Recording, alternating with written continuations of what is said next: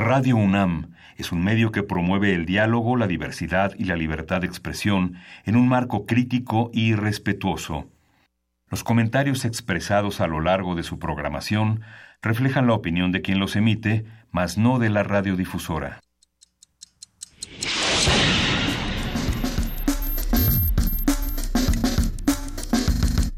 Primer movimiento. El mundo desde la universidad.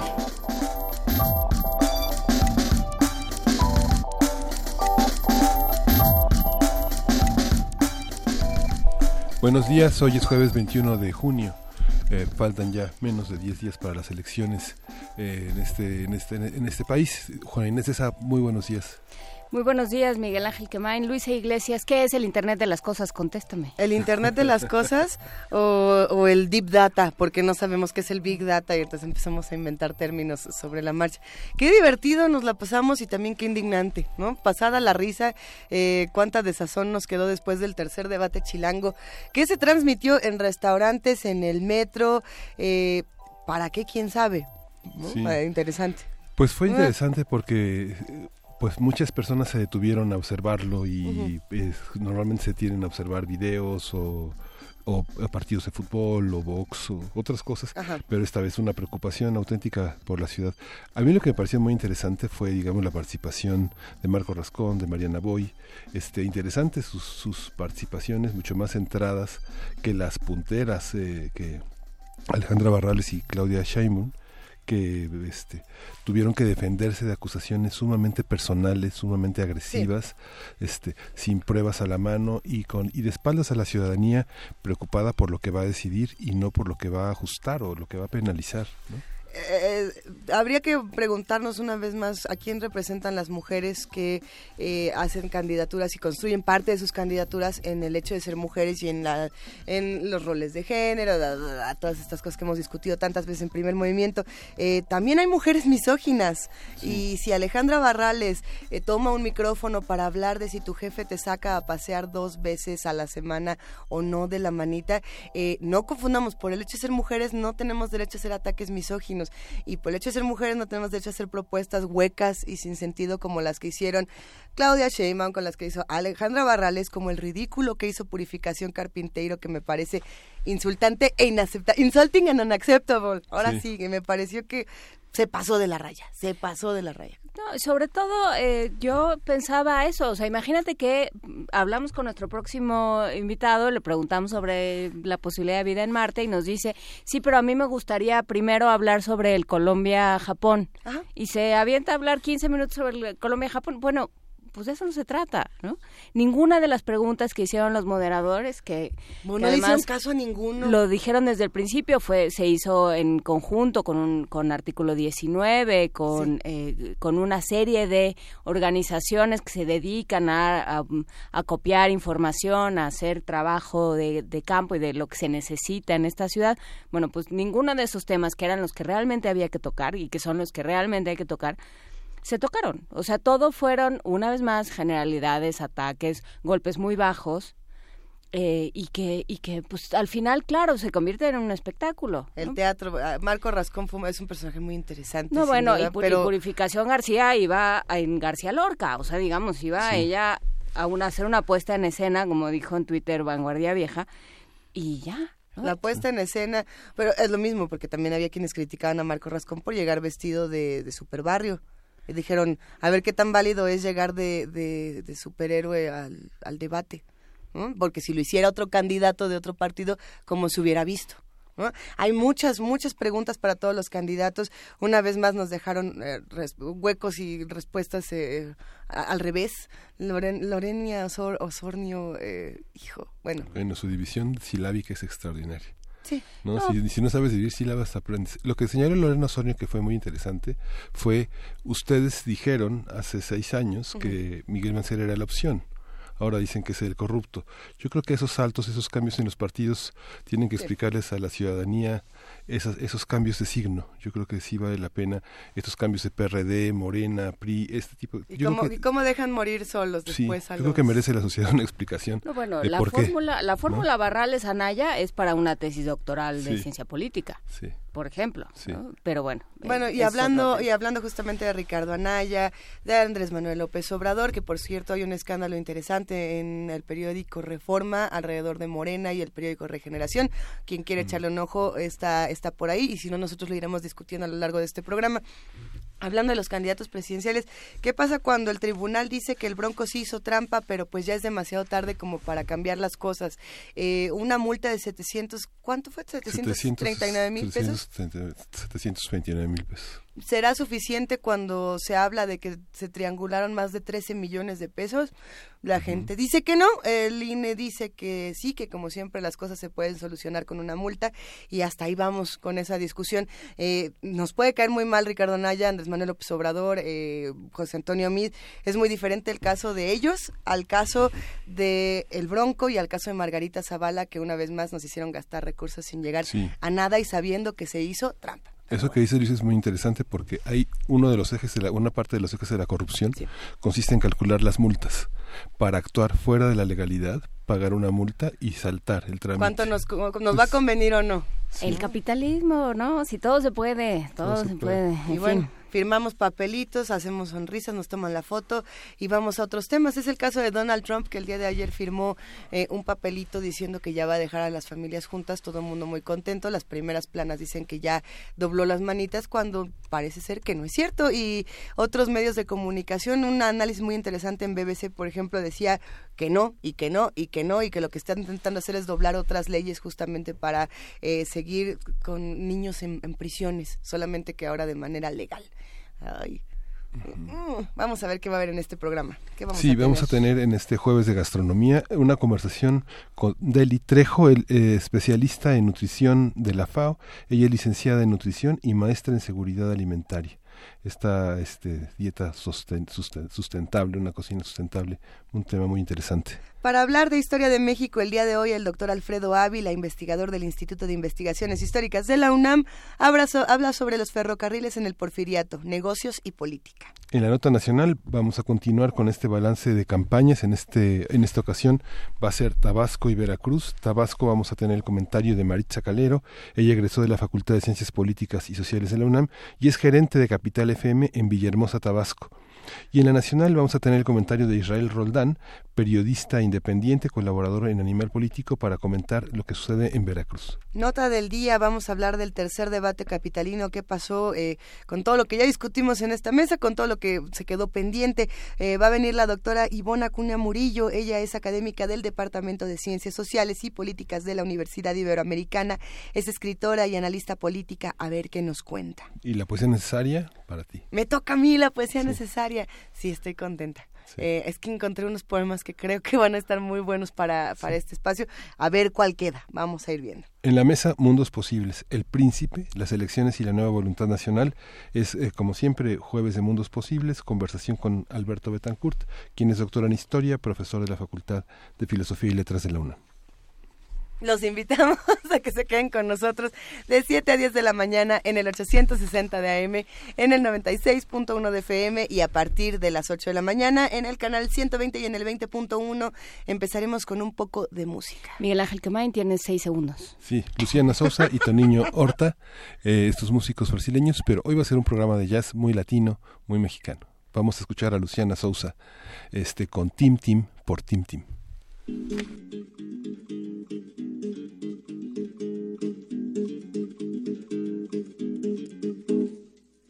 Você tem que dar, tem que dar o que prometeu, meu bem. Mande o meu anel que de volta eu lhe mando o seu também. Mande a carta em que eu dizia: o amor não tem fim. Que eu te mando outra explicando tintim por tintim. Você tem que devolver o que era meu, bem meu. Mande o meu retrato e ponha outro em seu lugar. Morreu um rei Salve o rei que vai chegar. Não sei sofrer, não sei chorar, eu sei me conformar. Popore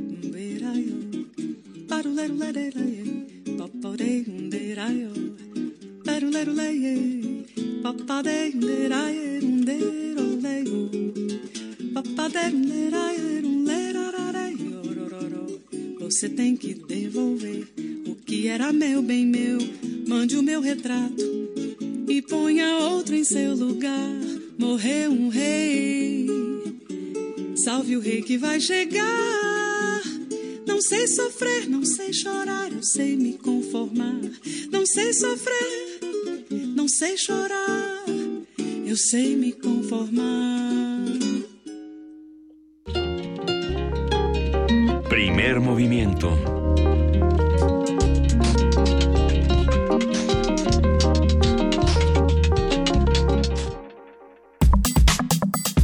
Jueves Gastronómico. De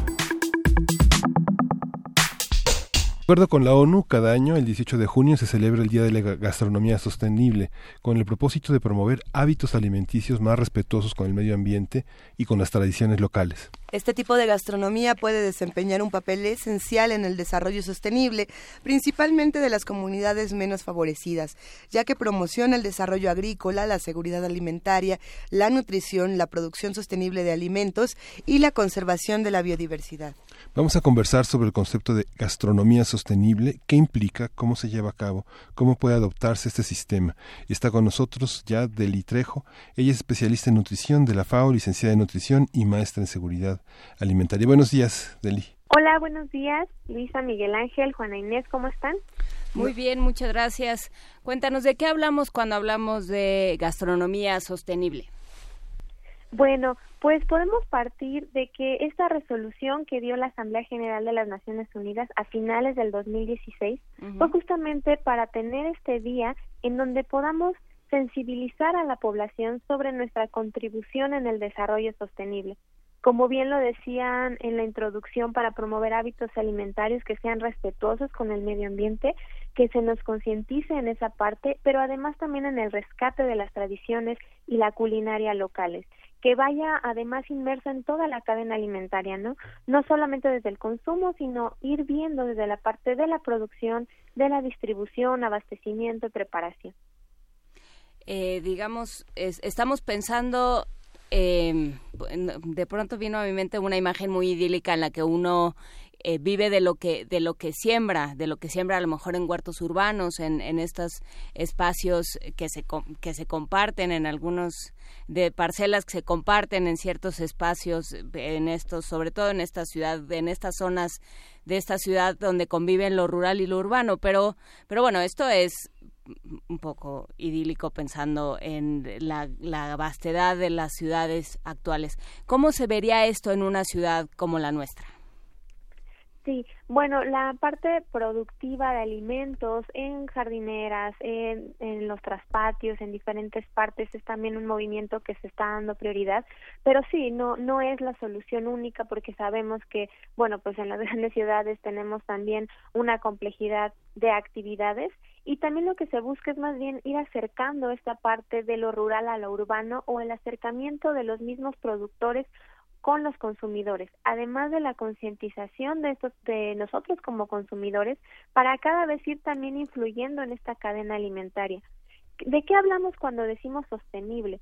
Partimos desde la parte productiva, en donde actualmente eh, pues desafortunadamente se tiene un uso de fertilizantes muy alto, se tiene una producción intensiva de monocultivos, maquinaria que genera presión sobre las tierras, hay un agotamiento de recursos hídricos, pero como consumidores también podemos estar conscientes que esa parte productiva nosotros en cierta manera también tenemos influencia en ello. Eh, como en qué ejemplos, en las decisiones incluso que nosotros tomamos de qué alimentos consumir o no.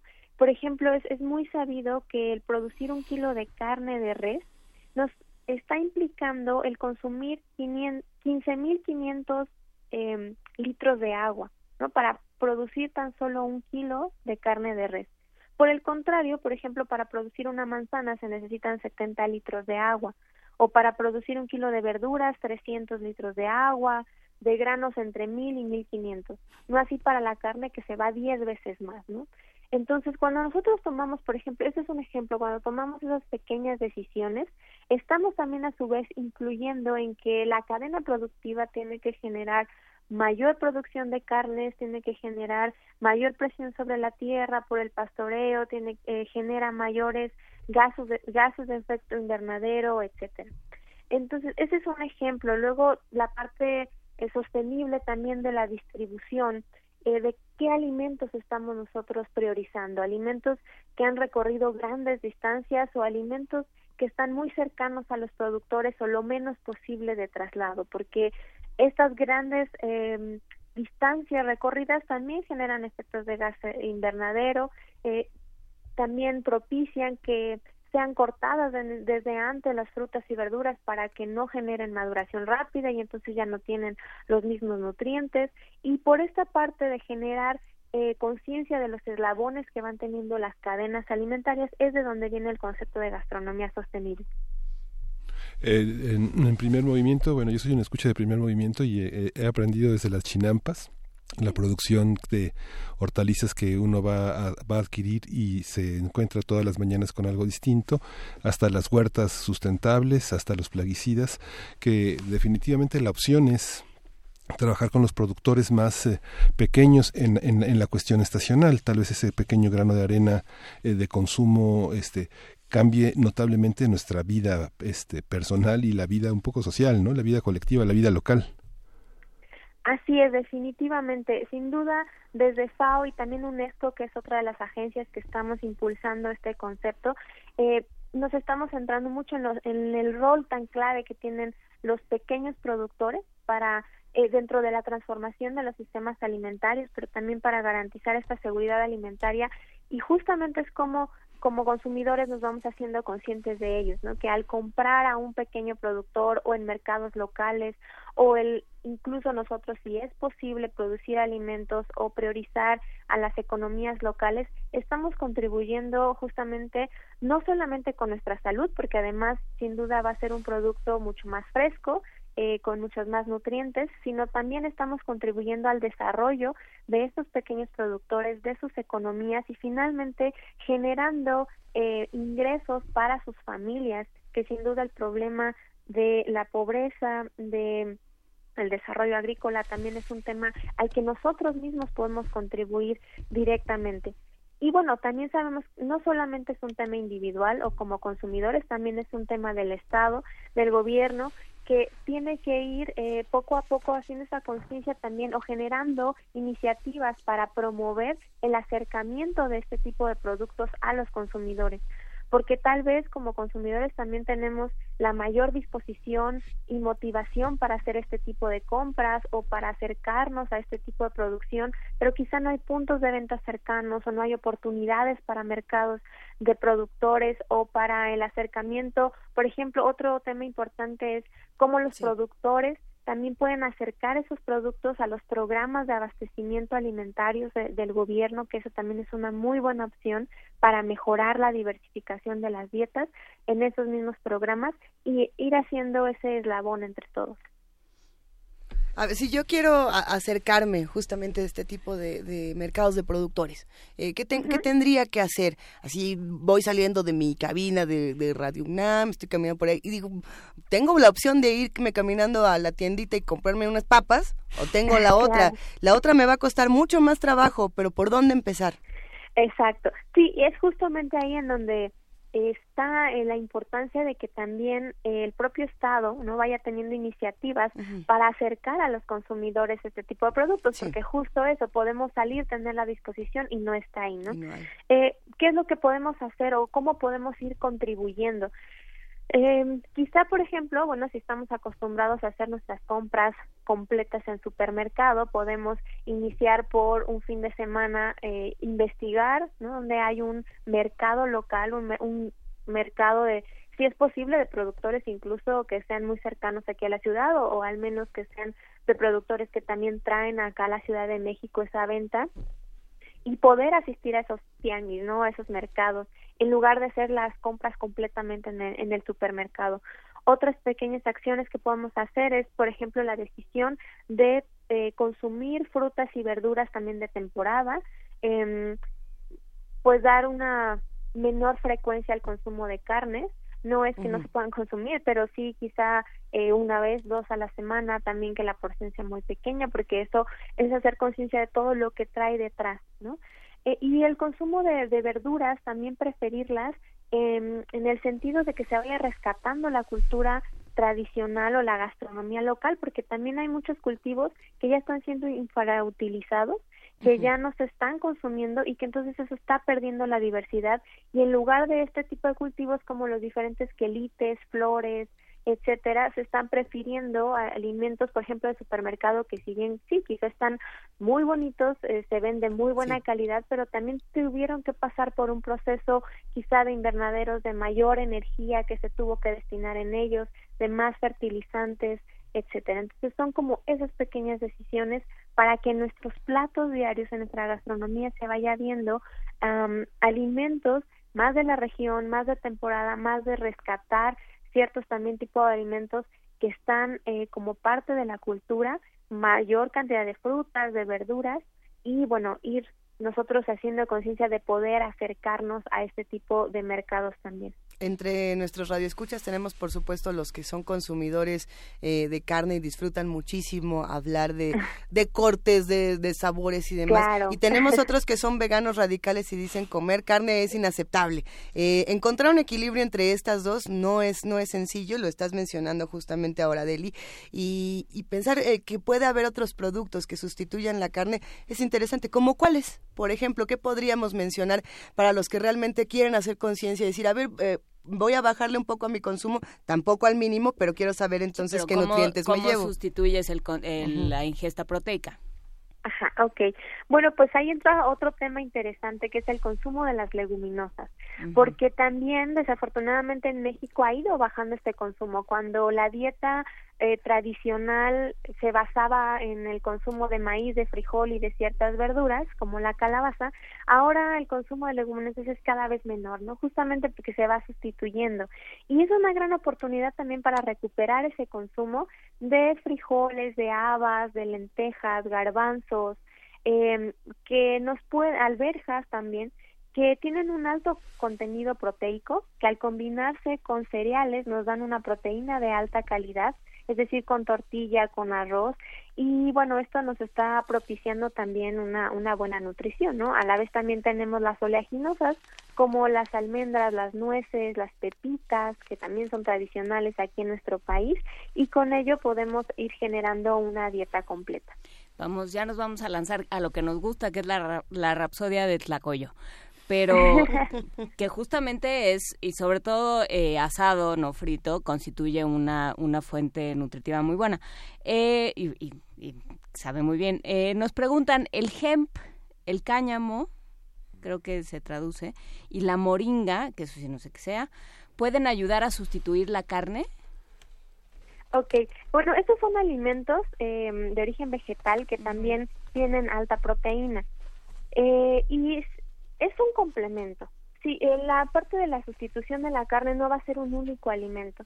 Que, bueno, en lugar de comer carne como moringa, por ejemplo, que la hoja de moringa es alta en vitaminas, en minerales y también en proteína. ¿Qué pero es la moringa? Ah, la moringa es un árbol eh, muy grande, originario de la India, pero también ya se produce aquí en algunas regiones de México. Eh, es un arbusto grande que en la, sus hojas, por naturaleza, tienen vitaminas, minerales completos y también una alta cantidad de proteína. Entonces, es muy utilizado, de hecho, en regiones de alta pobreza. Eh, allá en, en Asia es también sumamente utilizado justamente por su alta cantidad de estos nutrientes y que entonces más bien complementa la alimentación de diferentes tipos de población.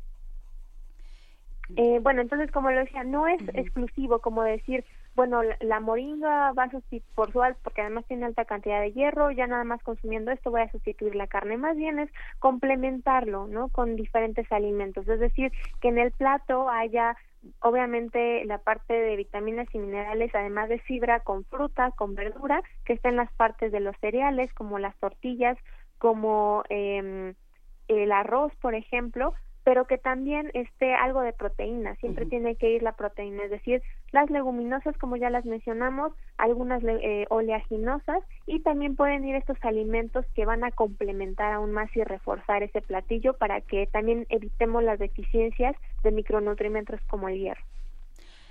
¿Qué pasa ahorita justamente con esta pregunta? Porque creo que tiene que ver con todo este tema. Esta, justo la, la pregunta de Rige sobre la sobre el cáñamo, sobre la eh, sobre la moringa. Cuando de repente, en, porque vivimos en una sociedad global, estamos eh, expuestos a muchísima información y de pronto se hay una cosa más que se convierte en la super comida, en el super alimento del momento y entonces hay un consumo excesivo en lugares donde es muy difícil conseguirlo, donde no se consigue habitualmente y entonces hay que importarlo. ¿Qué pasa con esas cosas?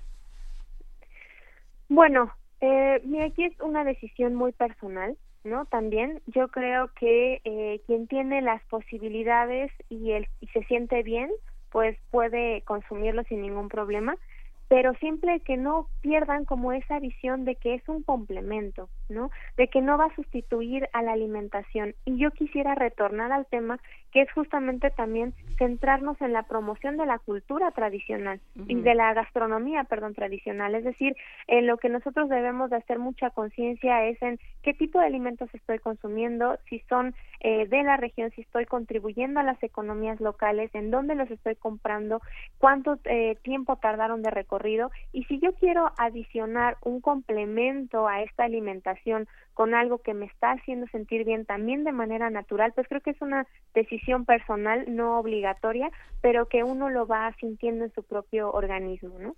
Sí, pero en el momento en el que eh, eh, todo empieza a necesitar aceite de palma, por ejemplo, porque es mejor y entonces acabas con las palmas o todo el mundo tiene que comer literalmente todo el mundo tiene que comer almendras y entonces se acaba la producción. O sea, ¿qué pasa con el impacto ambiental de este tipo de, de, estrategias como de mercadotecnia, pues, o de tendencias? Ah, ok. Sí, es lo que también comentaba, como no hacer de un alimento el superalimento, ¿no? Que únicamente consumiendo eso es lo que nos va a traer la nutrición y todo mundo lo tiene que consumir. Es decir, eh, tratemos de priorizar la diversidad de los alimentos, que nuestra propia eh, dieta, nuestros propios platillos también se vean diversificados y justamente eh, con eh, metiendo esta diversidad de verduras que incluso vengan también de la región o de frutas que incluso también lo que decíamos, a lo mejor algunas son infrautilizadas, pues vamos a estar propiciando también a que haya esa diversidad de cultivos, ¿no? Y, y además, si nosotros priorizamos un consumo diversificado, también a su vez indirectamente pero fomentamos que haya una producción diversificada de alimentos que eso es lo que también buscamos porque si no se convierten en monocultivos. Eh, por ejemplo justo eso si un si las personas estamos demandando un único grano de alimentos o un alimento muy en específico hay eh, plantíos que se convierten de un solo cultivo todo el tiempo y esos monocultivos también van degradando la tierra, también van generando eh, pérdida de nutrientes en el suelo y entonces tampoco se vuelve sostenible, que es a lo que volvemos, ¿no? De ahí la importancia de que sea diversificado tanto el consumo para que a su vez también influyamos en la, en la propia producción. Y sostenible, sustentable, digamos, es un concepto como muy amplio, ¿no? Digamos que hay una parte en la que el fin de semana la familia está con una cara de aburrición en la cola del súper, este, cumpliendo la... El súper es muy divertido. pero la caja es de lo más Y además las decisiones siempre unilaterales. Lo que pasa es que en el mercado uno descubre muchas cosas que uno no conoce. Tipos de ajos, este tipos de lechugas, de, tubérculos, cosas muy interesantes que se hacen de una manera muy productiva, en tal vez en familia o en pareja o como como puede uno vivir con alguien, la misma relación con los productores. Pasa que uno va al súper, compra uno tal vez un melón que sabe horrible, está el súper a 10 minutos tal vez de tu casa, este es inevitable pagar el estacionamiento, cinco pesos o tres pesos, y no tiene sentido cambiar ese melón, se va a la basura se va a la basura porque sabe horrible, ¿no? Entonces, eh, cuando uno dice, señora, fíjese que su melón me salió muy raro, ah, pues este se lo cambio, le doy otro, le doy este unas flores de calabaza que tengo por ahí. Cambia la relación, uno puede hasta reclamar con una persona en una relación mucho más estrecha, ¿no? Y eso también es sustentable. ¿no? Claro, sí, claro, y, es eso, justamente este tema también es importante, ¿no? El hacer el vínculo de relaciones humanas también es, es muy bueno, porque justamente, además, cuando uno, por ejemplo, acude a un mercado local o a un tenis, incluso le puede pedir sugerencias a la persona que está vendiendo, oye, ¿cómo cocinas tus flores de calabaza, no? Oye, ¿qué es este otro quelite que está por acá y cómo lo puedo cocinar? Entonces es ese intercambio de saberes también entre las personas que nos va generando la, el cuidado o la eh, preservación de esa propia gastronomía local. Y otro tema muy importante ahí que vale la pena mencionar es lo que mencionas del melón, ¿no? Que tal vez salió malo y entonces ya lo voy a tirar. Y ese tema de desperdicio de alimentos también forma parte de el concepto de, de sostenible, bueno, es decir, el, el, cada vez reducir este desperdicio de alimentos. Eh, de hecho, ni siquiera deberíamos de hablar del tema de desperdicio de alimentos porque deberíamos de tomar decisiones previas que nos permitan no, no tenerlo. Porque cuando nosotros generamos desperdicio de alimentos, por ejemplo, al comprar justamente eh, verduras, frutas de más y que se nos echan a perder y los tiramos, o incluso en los restaurantes cuando, por ejemplo, se da más, por ejemplo, en buffets, ¿no? Y que uno llega y, bueno, se maravilla con el buffet y se sirve unos platos enormes y después ya no nos los podemos acabar y todo va a la basura. Este desperdicio de alimentos sí significa un derroche de recursos importantes un derroche de recursos, no solo, y lo de menos yo creo que es lo monetario que estamos nosotros dando, sino más bien es un derroche o una pérdida de recursos de toda la tierra que se utilizó para producirlos, del agua que se utilizó para producirlos, el trabajo, la mano de obra, el capital, la energía, y estamos también aumentando en vano las emisiones de gases causantes de efecto invernadero, porque esos alimentos tuvieron que recorrer cierta distancia, tuvieron tal vez que ser producidos con cierta maquinaria, y entonces este, tenemos que ser conciencia también de que al desperdiciar alimentos no solamente los estamos tirando a la basura, sino estamos echando a la borda todo ese trabajo anterior que hubo para ellos. Sí, por supuesto, habrá que tomar en cuenta algunos, algunos números, ¿no? Nada más por mencionarlo, en América Latina se desperdician 348 mil toneladas de alimentos al día. Eh, es, impresionante. Tener números como estos, por supuesto que es desalentador. Y, y eso le sumamos uno de los comentarios de Eli que tenemos por aquí, es de, a ver, es de Mago Guevara, y lo que nos dice es nadie va a comprar comida que se vea fea, entre comillas, fea. ¿no? Eh, se refiere justamente a cuando vemos en el mercado el, el limón este, torcido, de todo, todos estos alimentos que decimos, no, no me lo voy a comer. Y, y aun cuando estamos conscientes de que podríamos estar ayudando a nuestro planeta comiendo los alimentos feos, vamos a agarrar el limón bonito. ¿no? ¿Cómo, cómo, le, ¿Cómo movemos ese paradigma que ya tenemos todos bien metido? Claro, bueno, ahí eh, sí también, obviamente por eso lo decíamos, ¿no? Es, es una labor de todos, no solo del consumidor, porque pues el consumidor también a la vez se ajusta a lo que hay, ¿no? Y a lo que tiene con mayor disponibilidad. Ahí también los mercados podrían hacer una estrategia de, bueno, si veo que ya mi fruta quizá está madurando mucho, eh, la, la trato de sacar, ¿no? Este, y nosotros también, si todavía está buena, pues bueno, la, la podemos consumir, hacer esa conciencia de consumirlo, pero también está la relación con los bancos de alimentos, por ejemplo, que pueden ir haciendo los mercados eh, la propia central de abastos ya está e incluso algunos eh, algunos de los locales están ya vinculados al banco de alimentos que está ahí mismo en la central de abastos. Los restaurantes debiéramos eh, de impulsar también iniciativas de ese tipo y porque también hay personas que de verdad están en extrema pobreza o en extrema carencia alimentaria y créeme que una persona de ellos que a lo mejor tiene o no tiene ni un bocado de alimento al día, no le va a hacer feo al melón que tiene un poco de maduración en un lado, ¿no? Entonces, también es como entre todos hacer esa conciencia de que hay personas que todavía están con hambre, que es real en nuestro país, hay muchas personas que tienen uno o nada de alimentos al día y están buscando justamente van día con día a ver qué es lo que van a consumir. Y para ellos eh, este tipo de programas alimentarios o de banco de alimentos o hasta uno mismo que puede contribuir directamente es muy necesario. Eh, nos pregunta Dana Yala por teléfono, eh, cuando hablamos de, eh, de cambiar, de sustituir, y que esto que, que, dice Miguel Ángel, que nos tienes que contar más tu historia con el melón, porque no es la primera vez de Litrejo que sale la historia del melón. okay. Tú vienes llegando, pero ya llevamos un rato con el, con el trauma con ese del melón. frustrante. Sí, pero, pero en fin, esos son chacotes aparte. pregunta Dana Yala, cuando uno, o sea, sustituir el supermercado por el, eh, los mercados ¿De qué estamos hablando? Por supuesto, pensamos en eh, los de Tlalpan, en, el que ponen en Xochimilco, justamente con, con los productos de las chinampas, pero por ejemplo mercados sobre ruedas, ¿qué pasa? ¿Qué pasa en los mercados sobre ruedas? ¿De dónde vienen los productos? En eh, aquellos que se ponen eh, cada semana, los lunes en un sitio, los martes en otro, eh, que tenemos a la vuelta en el barrio. ¿Cómo, ¿De dónde vienen esos productos? Bueno, ahí pues es diversificado, de hecho prácticamente es como preguntar incluso a los vendedores, ¿no? De dónde vienen los productos, porque sí eh, tienen diferentes eh, diferentes orígenes, ¿no?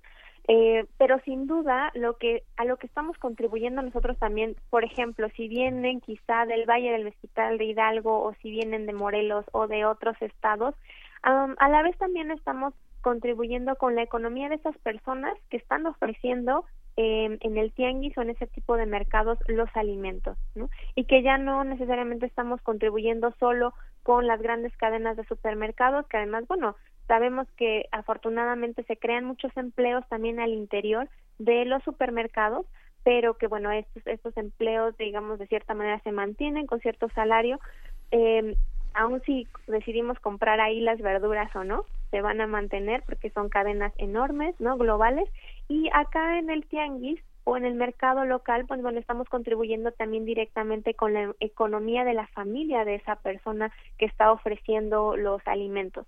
Eh, como bien lo decíamos, sería ideal que pudiéramos tener cada vez más este tipo de mercados como los que se ponen directamente de las chinampas. Hay otra iniciativa que también FAO ha impulsado con el gobierno de la Ciudad de México para justamente traer estos productores muy cercanos a, a mercados eh, de venta directa a los a los consumidores. Estaban estaban en el Parque de la Bombilla estuvieron mucho tiempo, han estado en el Zócalo también, pero por las redes sociales de FAO pueden dar seguimiento ahí también de dónde se van poniendo mercados locales de productores y bueno, está también el mercado verde que se pone en la Roma. Entonces podemos hacer como consumidores esta búsqueda en Internet también si nosotros estamos interesados. Y no solo aquí, digo, en otros estados también ya hay muchas iniciativas y como lo decíamos, o sea, ir iniciando con decisiones pequeñas tenemos como una una reflexión o una frase, ¿no? Que es piensa global, come local. Es decir, acciones pequeñas que quizá sin duda van a contribuir a esta visión global. Como lo decíamos, empezar por eh, hacernos conscientes de la disminución en la en el desperdicio de los alimentos al comprar al comprar o al consumir en restaurantes el tratar de hacer ir haciendo poco a poco esos cambios de una un consumo una mm, compra de alimentos cada vez más locales e incluso de aquellos que son infrautilizados en la misma región o en las en las mismas eh, localidades en donde estamos eh, y que también seamos, bueno, esa parte de empuje para que gobiernos, para que Estado, para que organizaciones vayan haciendo esos cambios que también se necesitan alrededor nuestro, de tal manera que este sistema alimentario nos dé para tener disponibles ese tipo de alimentos y entonces sí como consumidores también accesar más fácilmente a, a, a este tipo de productos. Pues eh, muchísimas gracias, licenciada en nutrición, maestra en seguridad alimentaria eh, Deli Trejo de la FAO. Eh, quedan ahí las, las redes de la FAO, las ponemos en nuestras en nuestros propios en nuestras propias redes sociales para que se pueda acceder a esto al, al concepto de gastronomía sustentable. Y por supuesto a todos los mercados eh, aquí hemos hablado de varios pero lo seguiremos conversando. Muchas gracias Deli Trejo. Buen día Muchísimas gracias, buen día a todos. Vamos a escuchar de Tierra y Oro en la voz de Sofía Rey.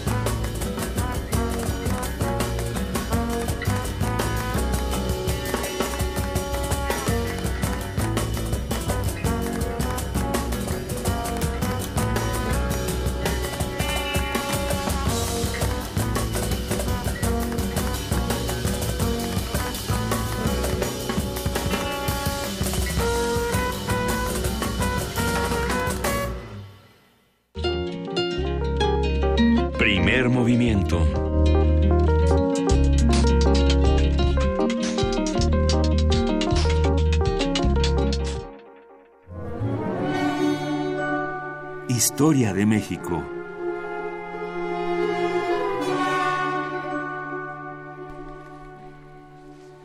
Alfredo Ávila, ¿cómo estás? Buenos, buenos días para nosotros, buenas tardes para ti y nos vas a hablar hoy sobre los orígenes de la palabra gachupín. Hola, ¿cómo estás? Buenos días. Muy bien, muchas gracias. Cuéntanos. Pues nada, mira que estoy ya a punto de terminar la estancia aquí en, en Santander. No, ya cómo. ya íbamos todos para allá. Ya, ya venían todos para acá. Ya, ya estábamos listos. El clima empieza a mejorar, ¿eh? Por eso íbamos ya. Este, bueno, que, que se me ocurrió eh, pues hablar un poco de, de los vínculos que tiene México con la provincia de Cantabria, que son, son pocos, este, la verdad es que no, no, no están los vínculos como los que se tienen con Sevilla o como los que se tienen con, con Castilla, por supuesto, pero pero hay algunos. Este, eh, eh, últimamente incluso me he enterado que que el abuelo de Andrés Manuel López Obrador es de un pueblo cercano aquí a, a Santander que se llama Ampuero.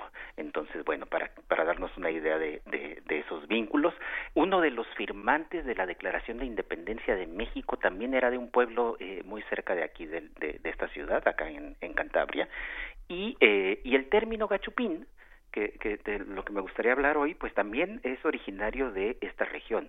Y, y, y, bueno, el término gachupín, como, como bien se sabe, es un término que durante mucho tiempo fue despectivo, hay, hay, que, hay que señalarlo, durante mucho tiempo se sirvió como, como ofensa. Me parece que en tiempos más recientes está pasando un poco como, como con el término gringo, que ya no es, ya, ya ha perdido esa carga esa carga ofensiva, por lo menos algunos amigos, algunos amigos españoles ya se dicen a sí mismos este, en, en sus correos electrónicos, eh, se despide tu amigo gachupín, cosas como esa, es decir, ya, ya es un término que ha perdido buena parte de aquella carga eh, eh, peyorativa que tuvo durante algún tiempo. Y esa carga eh, peyorativa se debe en muy buena medida a unos funcionarios de origen cántabro, eh, uh -huh. unos funcionarios de la ciudad de Laredo, eh, una vieja familia eh, aristocrática de apellido Valdés de Cachupín, Cachupín con C. Uh -huh. en México durante un buen tiempo corrió una una hipótesis de que el término gachupín venía del náhuatl, eh, eh, algo así como cachopintli, el, el que el que usa espuelas o el que tiene zapatos con espuelas, una cosa como esa, pero la verdad es que que se trata de una etimología que no está documentada, uh -huh. es decir, más o menos eh, suena alguna palabra náhuatl, pero no hay ningún ningún documento. En cambio, con eh, eh, la palabra cachupín con c eh, sí que tenemos sí que tenemos eh, eh, documentos muy tempranos que eh, muestran cómo, cómo el término empezó a, a, a emplearse eh, desde el siglo XVI, pero no para todos los españoles que estaban en México, no para todos los españoles que estaban en Nueva España, sino únicamente para esos españoles eh, eh, del norte, esos españoles que llegaban con cargos de funcionario y que además eh, eh, actuaban de una manera despótica, actuaban de una manera de una manera ruda, sobre todo con la población, con la población local y algo importante también con los castellanos que estaban en, en, en, en Nueva España. Eh, eh, es decir, se trataba de un término que no designaba en general a los españoles que iban a hacer la América, que es el término que se que, que, que bueno que es el uso que se usó después, uh -huh. es el uso que se tuvo ya para el siglo XVIII y para la época de la Guerra de Independencia, sino que era empleado únicamente para estos eh, cachupines del norte, los famosos cachupines de Laredo, que eh, que actuaban de, de forma de forma despótica. Hay un texto, una descripción de América, eh, en realidad es solo de la Ciudad de México, de 1591 de, de Juan de Cárdenas, en el que comparaba al, eh, eh, al, a la gente nacida en Indias, decía, bueno, vamos a ver al español que nació en las Indias, que se crió en las Indias, que viene de una familia pobre, que viene una, de, de una familia de, de aldea, y nos vamos a dar cuenta, decía Cárdenas, que ese hombre que nació en una aldea en, eh, en América o en los alrededores de la Ciudad de México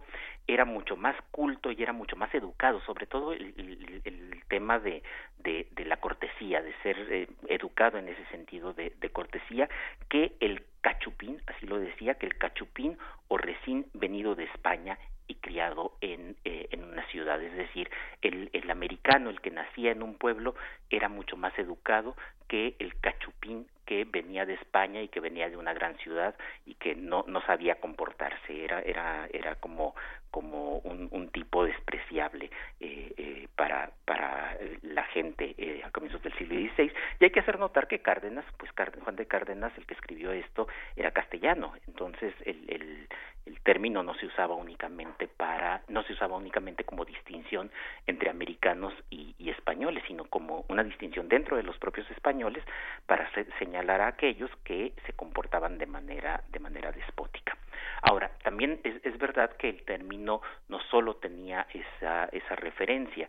Eh, eh, Góngora, Luis de Góngora, en algunos de sus villancicos, que además luego algunos de ellos tuvieron ecos en Nueva España en la obra de Sor Juana, también se refería al cachopincito, eh, y el cachupincito era nada más y nada menos que el niño Jesús. Eh, eh, en, en, los villancicos de, de, de, Góngora, pero también en algunos de Sor Juana se habla del cachupincito cara de rosa. Y esto en realidad hacía también referencia un poco a la característica de la gente del norte de España, de una tez mucho más blanca que la del resto de la, de, de la península, y, y, y, es por eso que aparece. Pero, pero se trata de una referencia que no fructificó en, en América. Ahora, algo interesante es que el término gachupín ya de una manera despectiva y que podemos lo podemos ver desde finales del siglo XVII y en el siglo XVIII eh, fundamentalmente en amotinamientos eh, ya eh, amotinamientos de, de, en los que se escuchaba el grito de mueran los gachupines un grito que después va a estar presente en los años 70 60 y 70 del siglo XVIII en los amotinamientos en, en San Luis de la Paz o en Michoacán y luego por supuesto en la guerra de independencia y, y en buena parte del siglo XIX y hasta la Revolución Mexicana es un término que se, que se usa en México y en alguna parte de Centroamérica. No fue un término que se usara en el resto de la América, de la América española y esto también tiene una razón. En realidad, estos funcionarios, los, eh, eh los cachupines de, Laredo que llegaron a América, fueron funcionarios en la Ciudad de México, no fueron enviados a otras partes de, del continente, de manera que el término se, se, usó solo en esa región. En el resto de, de Hispanoamérica, el término despectivo para eh, eh, referirse a los españoles es el de chapetón. Eh, eh, es decir, el, el, muchacho eh, que no sabe, que es un poco tonto y, y, y, que bueno, este se le despreciaba por esa, se le despreciaba por esa razón. Entonces, pero en Centroamérica, en México, incluso en algunas partes del Caribe, tuvo éxito el término, el término gachupín, hasta que en el siglo XIX empezó a ser sustituido en otras regiones por el término de gallego, que por ejemplo en Cuba todavía se usa mucho para referirse a la persona que, que viene de España. Eh, Rafa nos pregunta en redes eh, y como los candidatos tienes un minuto, eh, Alfredo Ávila, ¿la palabra gacho se deriva de gachupín? La, no, no, no, no hay eh, eh, ninguna evidencia de que venga de que venga de allí. Eh, tengo la impresión de que gacho eh, es, es, bueno es, es, un término empleado eh, en el sur de en el sur de España y, eh, y hacía referencia pues bueno a una cosa fea un, pero pero la verdad es que no estoy seguro de si sea el mismo gacho que se usa en en México. Habría que habría que buscarlo en el diccionario que, que me parece que es lo más lo más fácil. Pues te enviamos una un enorme ver, abrazo. per, perdón ya rápidamente gacho. Adelante. viene de agachado. El gacho es el encorvado pues sí, justamente, con bueno, la cabeza para, gacha, para, por ejemplo. Exacto, para, para algo nos sirven los diccionarios. Eh, muy bien, qué, qué, bueno, qué bueno que te mandamos, por ¿ves que viajar ilustra? Qué bueno que te mandamos a que te ilustraras. No, nos da muchísimo gusto eh, que, que, vayas culminando bien tu visita a Santander. Ya nos platicarás, eh, Alfredo Ávila, y te esperamos aquí eh, para, para lo que venga. Muy bien. Un Hasta gran, luego, buen día a todos. Un gran abrazo, Alfredo Ávila, que tengas muy buen día. Y nos vamos a la siguiente hora de primer movimiento, a la primera hora en TV UNAM. Primer movimiento. Hacemos comunidad.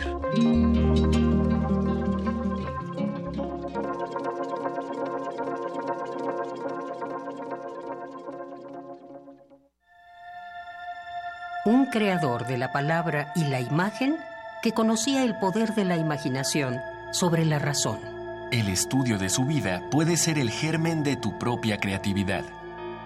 Radio UNAM te invita al curso cultural Tratado de las Vocaciones. Iluminaciones. William Blake.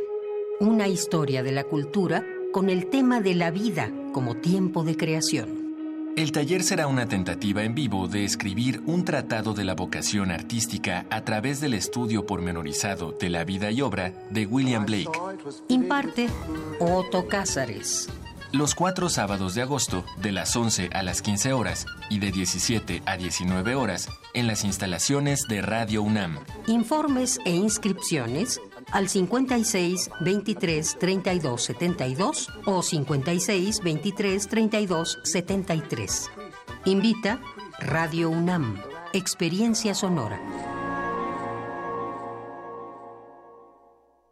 Si piensas que con López Obrador se puede desestabilizar la economía y se perderán empleos, vota por Ricardo Anaya, que es el único que le puede ganar. Si quieres un México en paz, vota por el único que le puede ganar. Si quieres un México con empleo y con mejores salarios, haz que tu voto valga. Vota por Ricardo Anaya. El cambio es Anaya.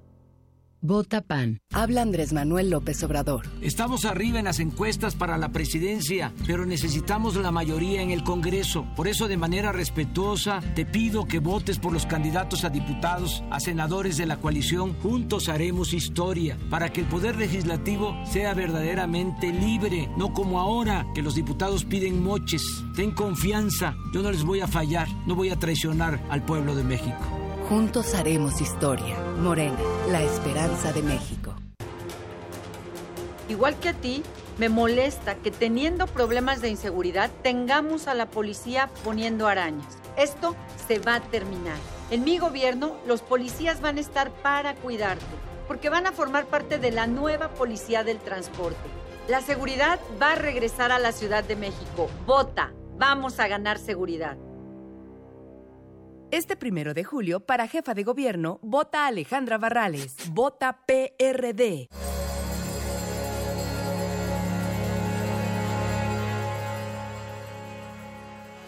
Si quieres saber qué es este sonido, no olvides escuchar este domingo a las 2.30 de la tarde Gabinete de Curiosidades. Colecciona junto con nosotras sonidos y visita nuestro micrositio web en www.radio.unam.mx. Quédate en el 96.1 de FM, Radio UNAM. Experiencia sonora. Estamos del lado correcto de la historia. Este año se va a acabar este régimen de corrupción y de privilegios.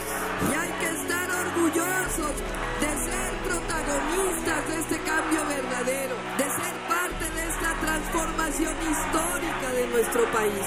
El primero día más feliz en la historia moderna de México. Claudia Sheinbaum, candidata a jefa de gobierno de la Ciudad de México. Morena. Vota por el PES, vota por Andrés, vota por Encuentro Social. Vota por Andrés, vota por el PES con Andrés. Vota diferente con el PES, PES, PES. Apoyo a la familia con Andrés Manuel. Vota diferente con el PES, PES, PES. Vota por el Encuentro Social. Vota por el PES, vota por Andrés, vota por Encuentro Social. Vota por Andrés, vota por el PES con Andrés. Candidato de la coalición Juntos Haremos Historia. Habla José Antonio Mid. Sabemos que lo que cuenta es el esfuerzo, que si queremos que a nuestras familias les vaya bien, hay que trabajar y hay que trabajar duro. Este ejército que está hoy aquí, este ejército que cuando le dicen que no se puede, contesta que sí se puede. Con esas ganas y con ese entusiasmo, vamos a ganar. Vota por mí, candidato por la coalición Todos por México, PRI.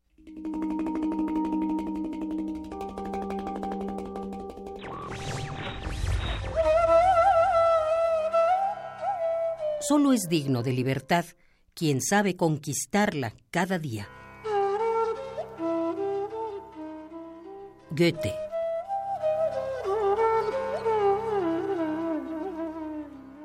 Radio UNAM. Búscanos en redes sociales, en Facebook como Primer Movimiento UNAM y en Twitter como P Movimiento o escríbenos un correo a primermovimientounam@gmail.com. Hagamos comunidad.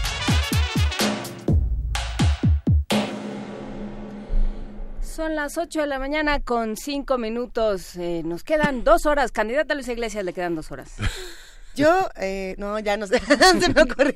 No se ponga nerviosa sin leer su papelito, Luisa leer Iglesias. su papelito. No tiene que leer su papelito. Miguel Ángel Quemain, ¿estás listo para esta segunda hora? Sí, tenemos una tenemos una segunda hora muy muy interesante. Este a lo largo es, es, es interesante en un medio electrónico hacer cosas que se acumulan, ¿no? Que es parte Sí. del espíritu de la UNAM. Descarga cultura forma parte de una memoria como muchas de las cosas que se vienen haciendo en este tiempo corto, o vamos a tener en un rato el balance de campañas en Tabasco y Veracruz, creo que es importante hacer este cierre de este ajuste de cuentas para todas las personas que tienen que ver con sus estados, que van a votar, eh, hacer este balance de lo que ha significado la vida en sus estados, la vida en la ciudad y tomar las mejores decisiones.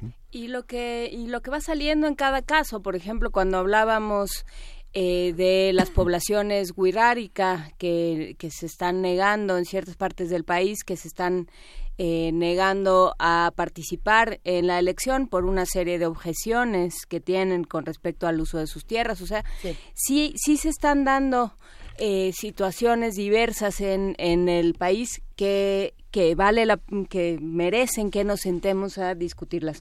Pero eh, por lo pronto. Por lo pronto nos vamos a ir a nuestra nota nacional, no sin antes saludar, por supuesto, a nuestros amigos de TV UNAM, a los que se integran a esta transmisión en www.tv.unam.mx, en el canal 120 y en el 20.1. Eh, justamente hablando de este tema de, los candidatos en, otras latitudes, no solamente los de la presidencia, los del debate chilango, etcétera, etcétera.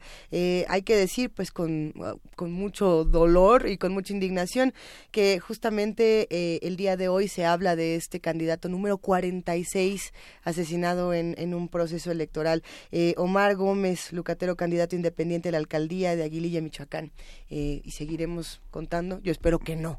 Eh, pero, pero bueno, vamos a ver qué pasa y vamos a ver qué hacemos todos como ciudadanos y como electores también para evitar que este tipo de tragedias sigan ocurriendo en nuestro país. Un poco de música y ya de ahí nos vamos a nuestra nota, a lo mejor para, para bajar. Sí, vamos a escuchar de la jazzista Patricia Carrión, In My Life.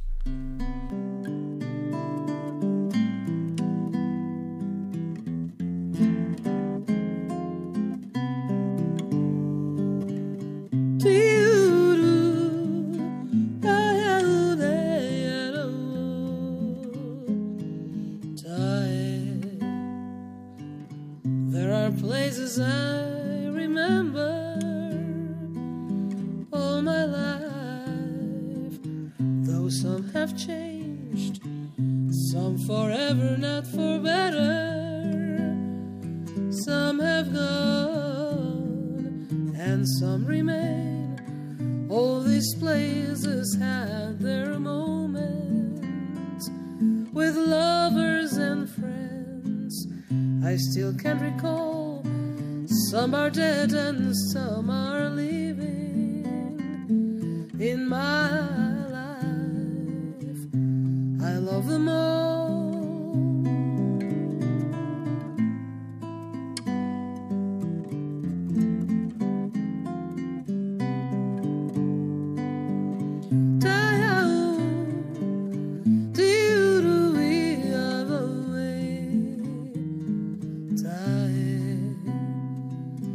But from all these friends and lovers,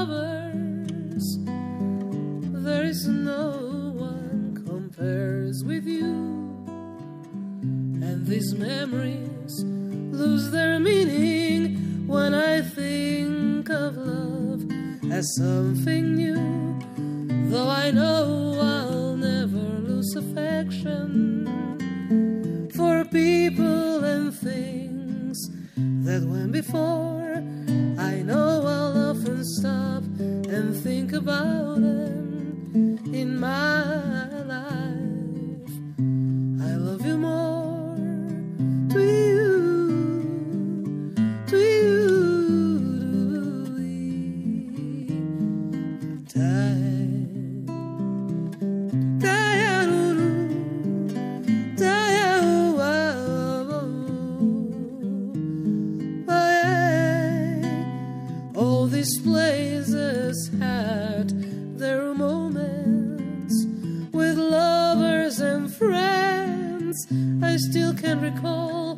Some are dead and some are living.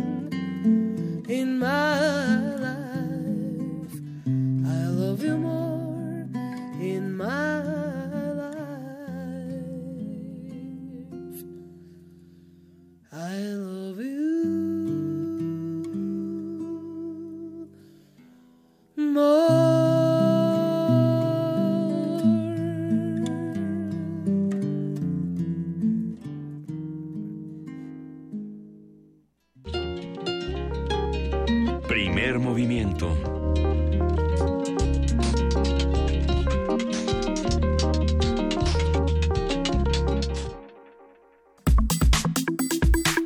Nota Nacional.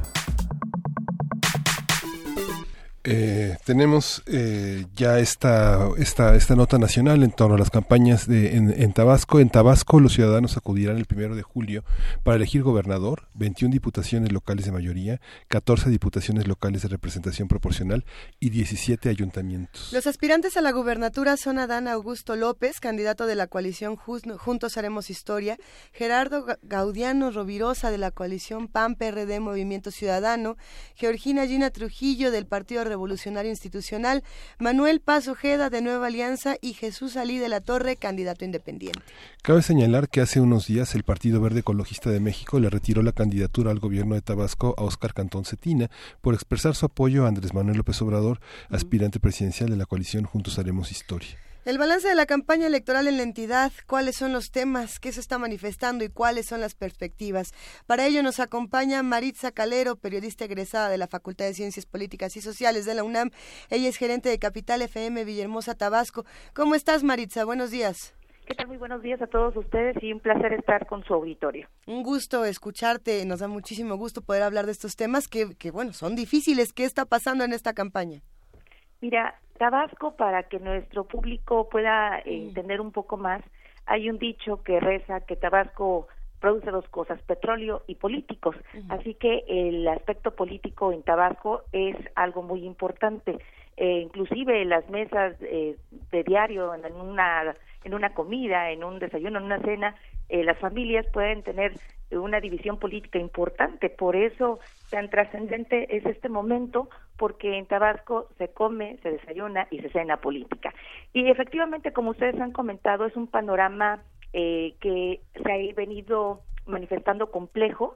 Eh, ya teníamos una tendencia, pero eh, se ha venido cerrando a favor del candidato por la alianza Junto Haremos Historia, por el efecto que pretendemos vaya a, crearse, como fue hace tres años, el efecto López Obrador, donde el, el candidato a la nación, a la presidencia nacional, estuvo covisando algunos eh, candidatos a presidencias municipales y a, a este, diputaciones y eso fue lo que hizo que ganara. Entonces seguramente eh, estamos proyectando que esto pudiera darse de nueva cuenta.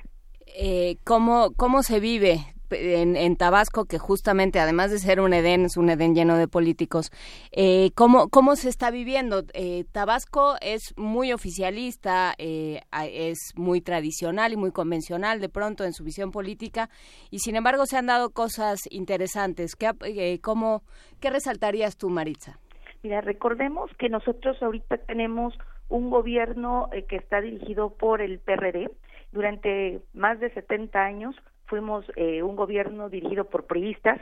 El sexenio pasado precisamente el PRD pues ocupa los nuevos cargos y entonces ahorita, perdón, entonces ahorita lo que se está visualizando es que el PRD eh, está poniendo todo su embate y toda su fuerza con esta coalición que es PRD, PAN y Movimiento Ciudadano para continuar otros seis años en el poder, mientras que este Morena con la alianza Juntos haremos historia, ellos están viniendo con una fuerza avasalladora con el efecto López Obrador.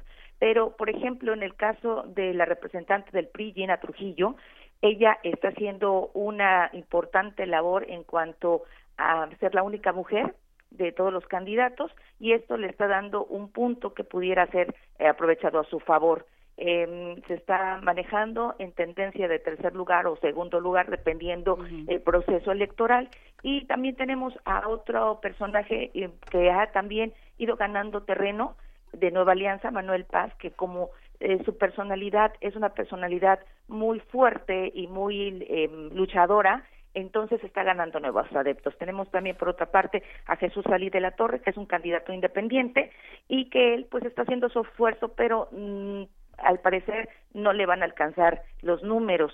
Y fue un momento muy importante precisamente hace unos días donde el representante del Partido Verde Ecologista de México Oscar Cantón Centina, fue inhabilitado para ser candidato a la gubernatura. ¿Por qué? Porque eh, desde el primer debate en Tabasco vieron dos debates a nivel estatal. Desde el primer debate él se proclamó a favor de Andrés Manuel López Obrador y obviamente esto vino con una jalada de oreja de la dirigencia nacional hasta que hace unos días fue inhabilitado. Así que por lo pronto, eh, ¿qué es lo que están tratando de hacer? Pues que eh, tanto el PRD PAN el, este, y la coalición de Movimiento Ciudadano están queriendo jalarse al Partido Verde ecologista y por otra parte el PRI también le dice pues nosotros también te damos la bienvenida y esa es la circunstancia que en este momento se está viviendo. A ver, pues todo el mundo le quiere dar la bienvenida al Partido Verde Ecologista, pero es, es un poco demasiado tarde, faltando eh, 10 días. A ver,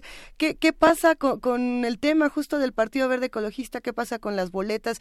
¿Una vez más vamos a tener un enredo por ahí o, o, o cómo ves, Marita? Así es, ese es el tema, porque estaban tratando de sacar a un nuevo candidato de las filas del Partido Verde Ecologista para que saliera en lugar de Óscar Cantón Cetina. Por las premuras de los tiempos ya no va a ser posible. Entonces, aquí lo que estamos visualizando es que pudiera haber una alianza, pero como dices tú, ya las boletas están impresas, ya el escenario estaba escrito y eh, aunque se uniera a uno u otra a una coalición o a un otro partido en este caso el PRI eh, pues eh, no es tan fuerte aquí el Partido Verde Ecologista.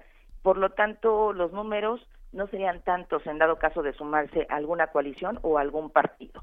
Aquí en Tabasco vemos tres partidos fuertes que vendría siendo, en este caso Morena, la coalición de PRD PAN Movimiento Ciudadano y el PRI en ese preciso orden. Y aquí la, la sorpresa sería que remontara en números la candidata mujer precisamente porque parte de su campaña la está girando a que es la única mujer. Es muy interesante porque digamos que Roberto Madrazo después de la después de todas las pérdidas que tuvo al interior del PRI se dedicó a ser un gran empresario en Tabasco y su hijo Francisco este Madrazo Rojas pues es el líder del es el que coordina el Partido Verde. Y han hecho esta alianza con Cantón Cetina justamente porque a partir de un medio de comunicación como los que él ha dirigido llegan prácticamente a todos los municipios. Tiene reporteros en todos los municipios digamos es un gran este eslabón de control eh, en, municipios que están muy lejanos de, Villahermosa y que al mismo tiempo mantienen comunicación como hoy se mantiene por vía celular y que son muy activos en reportar todas las cosas que pasan en las presidencias municipales, ¿no?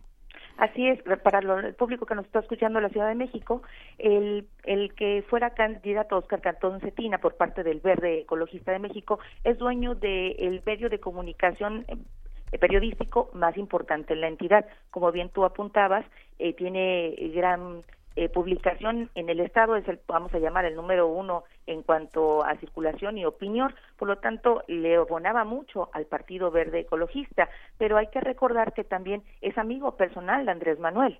Entonces, esto al momento de venirse a sumar con la este, la alianza de Morena y esta coalición llamada Juntos Haremos Historia, pues viene también abonar a su campaña. De hecho, ahorita ya lo extraoficialmente lo acaban de nombrar como coordinador de algunos este, temas de campaña para eh, previo al cierre precisamente de Adán Augusto López Hernández, quien es el candidato por esta eh, esta coalición. Eh, una última cosa, Maritza Calero, a reserva de que tengas algo más que contarnos, pero hemos estado hablando y ayer lo mencionaba quien habló sobre Puebla, de lo que, lo que se juega y lo que sucede a nivel de los municipios. Creo que Tabasco no es la excepción. Los municipios eh, terminan siendo, pues, una especie de casicazgos. Quienes, quienes han gobernado durante cierto tiempo se quedan ahí o ponen a parientes, digamos. esposas, hijos, etc. Esposas, hijos, parientes, compadres. Eh, y, y no hay realmente una transparencia. Digamos, lo, lo sabe todo todo el que está ahí adentro se sabe ya entre todos, pero, pero no, no cambia mucho. ¿Qué sucede en este sentido en Tabasco? Exactamente lo mismo que yo creo que se da en el resto del país, eh, porque sucede esto, esta misma cuestión. Por ejemplo, eh, cuando no logran ser eh, candidatos porque la equidad de género se tiene que dar, entonces ponen a la esposa. Aquí hay lo que nosotros llamamos las Juanitas, hay varias Juanitas. También tenemos hijos de quienes están en, en funciones ahorita como este pues, presidentes municipales que están en campaña para diputación. Es exactamente lo mismo que se da y es conocido de todos. Y no hay un verdadero cambio porque lo único también que pasa es que si un partido político a mí no me da la oportunidad de llegar, entonces me salto al otro partido y tal vez ese otro partido me dé la oportunidad de llegar más rápido. Que eso es lo que está pasando. Este, hay muchos políticos que han estado, por ejemplo, en el PRI, se han pasado el PRD y como ahorita el PRD eh, trae unas situaciones en cuanto a votos, se pasaron a Morena. Tal es el caso de quien está para jugando para la presidencia municipal del centro que así ha sido su trayectoria política. Cabe mencionar que, por ejemplo, el, tenemos 17 municipios. De estos 17 municipios, donde se encuentra la actividad económica y la cabecera del Estado es el municipio del centro. Y reza una tradición política que quien es presidente municipal del centro casi la tiene libre para poder ser el próximo contendiente a la gubernatura. Tal fue el caso de el hoy candidato Gerardo Gaudiano Rovirosa, que fue eh, presidente municipal del centro, estuvo dos años y ahorita está compitiendo para la gubernatura. ¿Con qué, ¿Con qué nos quedamos, Maritza Calero? ¿Qué, ¿Qué, estaremos esperando para los próximos? ¿Cuántos días nos quedan? Diez días. Documenta nuestro optimismo. Cuéntanos que, este, que Tabasco no, se, no, no está en 1980, por favor. Yo espero que la civilidad eh, pues esté reinando con todos mis, mis este, compatriotas y también con todos mis paisanos tabasqueños, pero la verdad es que vamos a tener unas eh, elecciones bastante competitivas. Eh, se está previendo que hayan, eh, pues, por ejemplo, en las estaciones de radio haya custodia por parte del gobierno, por parte de las autoridades, porque, eh, pues, hay rumores de que, en dado caso de que la situación no fuera favorable a uno u otro partido, pudieran haber tomas de estaciones de radio. Entonces, precisamente por eso se están tomando estas situaciones de pedir apoyo a las autoridades para tener una custodia, por ejemplo, de plantas transmisoras o de las el mismos estudios de televisión y de radio, pero este, pues al parecer todo está dirigiéndose a que va a haber un ganador por muchos, por muchos votos, que se va a dar el efecto tal vez López Obrador y que al menos en Tabasco no se va a hacer el, el voto cruzado, sino que tal vez haya muchos municipios y muchas diputaciones ganadas por eh, Juntos Haremos Historia, que es este, precisamente por Adán Augusto López Hernández encabezada. Justamente, justamente Oscar tiene una radio en, nada menos que en Macuspana, es la radio que se oye. Vamos a ver qué va a pasar. Interesantísimo este análisis. Muchísimas gracias, Maritza Calero. Va un abrazo para ti. Un abrazo para ustedes y estamos este, a las órdenes para todo el público y por supuesto les invitamos a que sigan muy de cerca esta jornada electoral que será muy interesante. Muchísimas, gracias. Nos vamos a Veracruz, quédense con nosotros.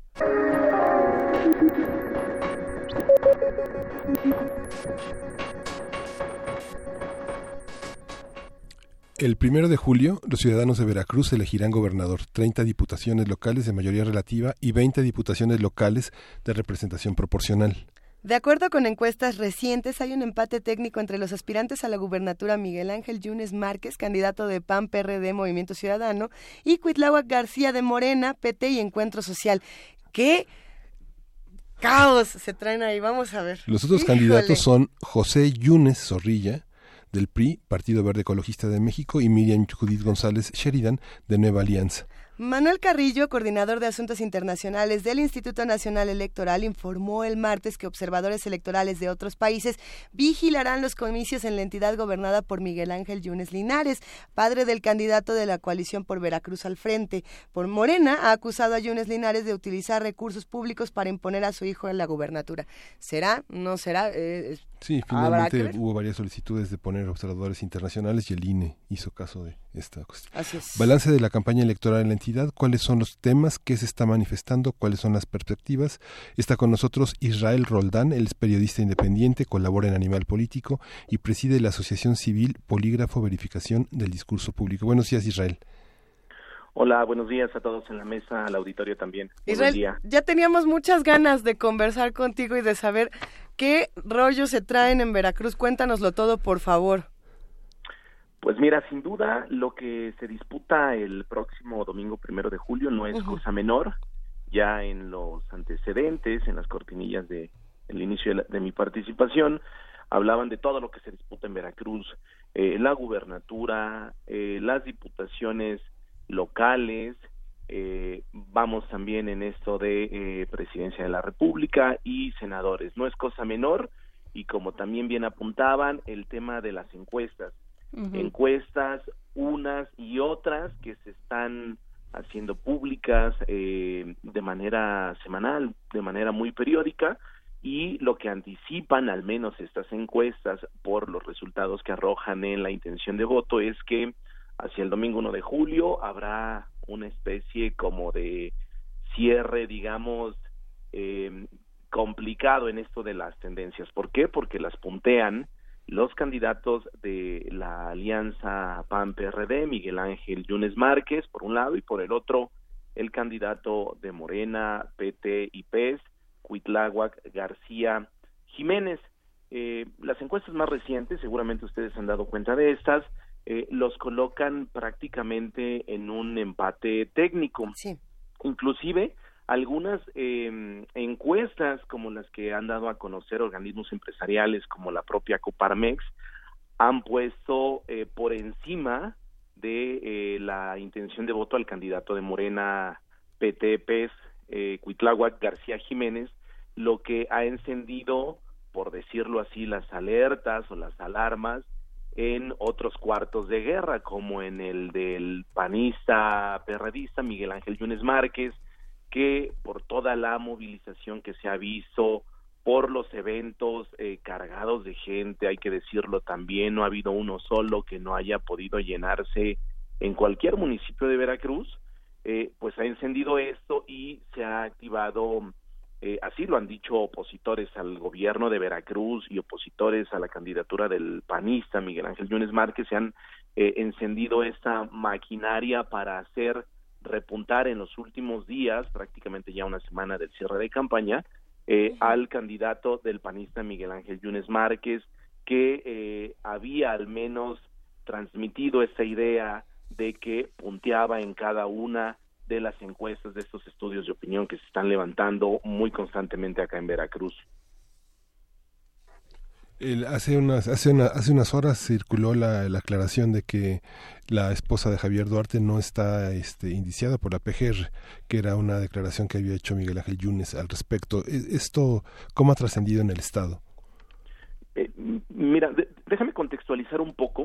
En las últimas semanas, después justamente de que eh, estos eh, estudios que se levantan con mucha frecuencia acá en Veracruz sobre la preferencia y la intención de voto eh, no ha favorecido a uno de los candidatos o al menos como se esperaba no ha salido con esta intención de voto que pudiera traducirse por el número de gente que asiste a los eventos.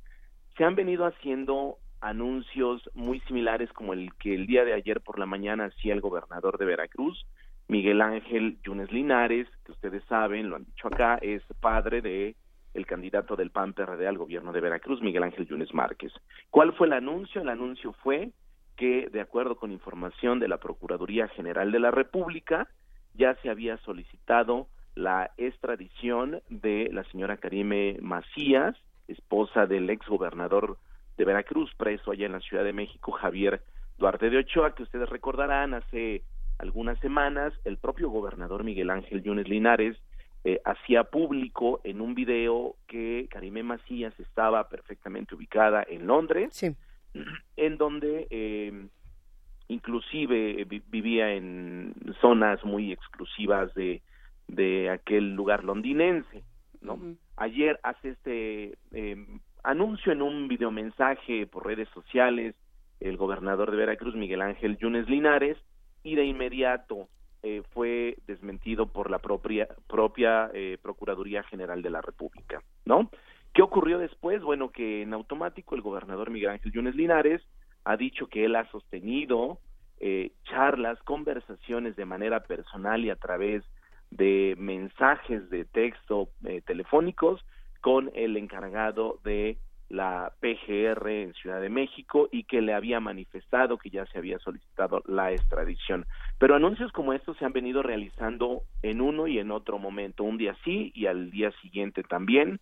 en el gobierno de Veracruz. Ayer mismo, por ejemplo, el gobernador de Veracruz, Yunes Linares, anunciaba, además de eh, esto de la extradición de la señora Karime Macías, eh, también anunciaba la recuperación de bienes por parte de su gobierno de algunos exfuncionarios, colaboradores muy cercanos de Javier Duarte, que habían participado en el saqueo de la hacienda pública estatal. Eh, ayer anunciaba incluso que el día de hoy viajaría a Houston, a Texas, para eh, recibir dos de las propiedades que su gobierno había recuperado. Y anuncios como estos se han realizado, te decía yo, de manera muy, muy periódica y muy frecuente.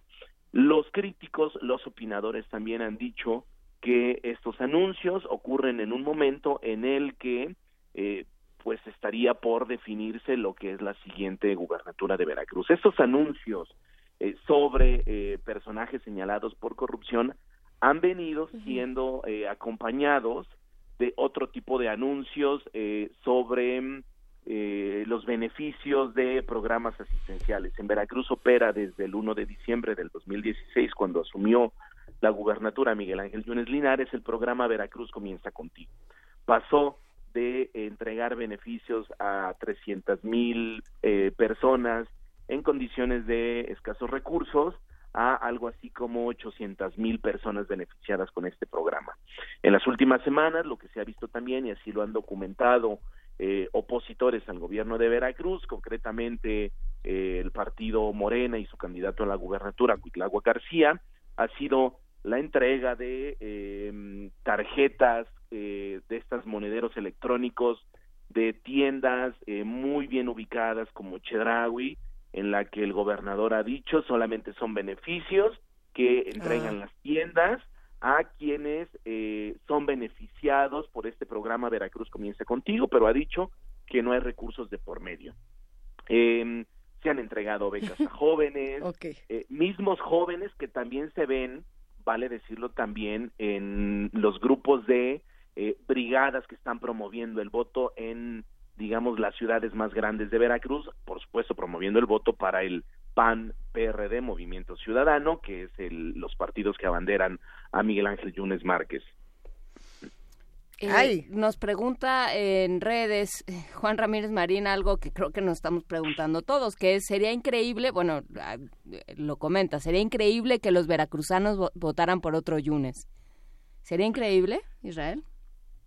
Pues Pues mira, eh, eh, eh, no podría yo decir que mm, es una charla generalizada acá en Veracruz, ¿no?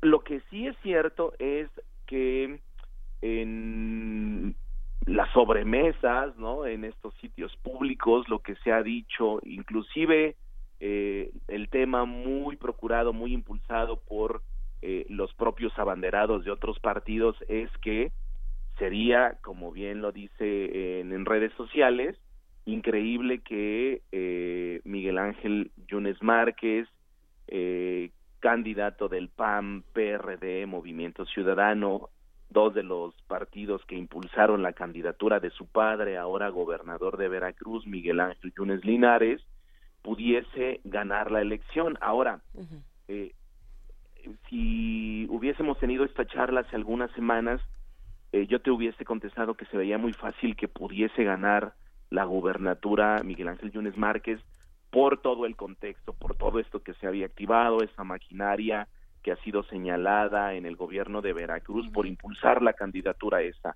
El día de hoy lo que se ve es otra cosa, ¿no? Y si bien ha habido encuestas, como la más reciente encuesta el viernes pasado de un medio de circulación nacional, el Universal, para ponerle nombre, eh, ha puesto cinco puntos arriba a Miguel Ángel Yunes Márquez eh, del candidato de Morena, Cuitlagua García Jiménez. Lo que es cierto es que el resto de encuestas sí están dibujando un resultado muy, muy cerrado para el domingo 1 de julio. Eh, Israel, eh, el día de ayer, si no me equivoco, estuvo José Antonio Mid en, en el puerto. Cuéntanos un, un poco de qué, qué abona o, o qué, o qué destruye la el, el paso de Mid por Veracruz. Pues mira, estuvo en el puerto de Veracruz, fue recibido por un grupo, digamos, numeroso eh, de simpatizantes y militantes del revolucionario institucional ahí en el aeropuerto y después tuvo un evento en la región de Songolica. Eh, a juzgar por las imágenes que han circulado en medios y en redes sociales, eh, fue un evento nutrido. Eh, se le había visto poco al candidato del Partido Revolucionario Institucional a la presidencia, José Antonio Mid, en Veracruz.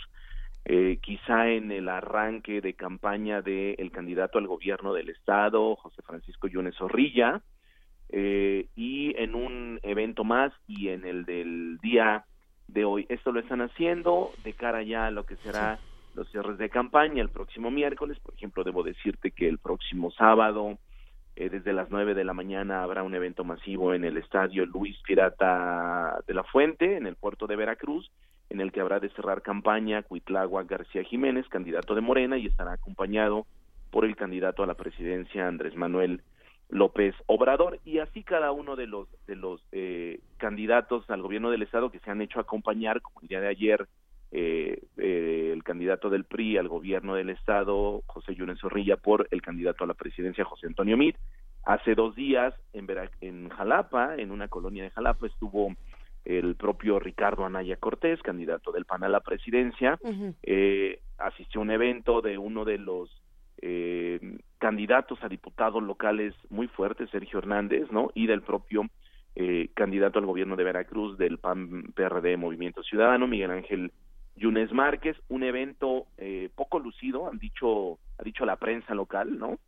Eh, que a diferencia de otras ocasiones con templetes grandes, con discursos emotivos, este solamente fue un recorrido acompañado de brigadistas simpatizantes y que en esta ocasión no llenó como en otras ocasiones. Lo que sucede es que esta, esta visión de eh, Yunes Zorrilla, bueno, es uno, él, digamos, él es originario de Perote y de Perote se ha originado todo, pero él hizo la fotocredencialización, ¿no? Él hizo la, él es el fundador de la Fundación Colosio, o sea, digamos que él fue senador, o sea, eh, bueno, fue, fue, fue su, sustituto, pero es de una presencia verdaderamente impresionante, digamos, en las redes que la izquierda nunca ha podido construir, digamos, como lo ha hecho en la Ciudad de México, el PRI prácticamente sí tiene un control eh, muy muy muy fuerte en las en las partes en los municipios más pobres porque sí ha tenido una política fue secretario de medio ambiente además. O sea digamos que tiene una tiene una, un conocimiento del estado tiene tiene 20 años de experiencia en, en, operar no así es le, le has atinado algo creo que esta red que ha construido el ahora senador con licencia candidato al gobierno de Veracruz eh, eh, José Yunes Zorrilla se debe justamente a la trayectoria. Eh, en la campaña y antes, en la precampaña, algo que ha mm, procurado, que ha impulsado el equipo de campaña de eh, José Yunes Zorrilla es justamente destacar la trayectoria. Alcalde de Perote, antes regidor, eh, diputado local, diputado federal, senador y ahora candidato al gobierno de Veracruz. Eh, ha integrado, por ejemplo, en el Senado comisiones, pues digamos que le han permitido, eh, más allá del foco público, le ha permitido el bajar recursos a las comunidades y con los diversos sectores productivos como este de cítricos, de granos, este cañeros, azucareros, eh, que le han permitido, digamos, mantenerse vigente en cada una de estas regiones, hay que decirlo también. Eh, José Francisco Yunes Zorrilla, cuando no ha estado en el, en el Senado, ha estado, digamos que haciendo mm, esta mm, campaña de tierra, ¿no? Eh, regresando, sí, al distrito en donde eh, es muy reconocido, él es de Perote, lo has dicho, y por ejemplo, su arranque de campaña fue en ese lugar y estuvo lleno el evento, ¿no? Pues eh, seguiremos contigo eh, este, este proceso. Israel, muchísimas gracias por estar con nosotros. Israel Roldán, eh, colaborador de Animal Político, periodista independiente y parte de esta agrupación Polígrafo, Verificación del Discurso Público. Muchísimas gracias.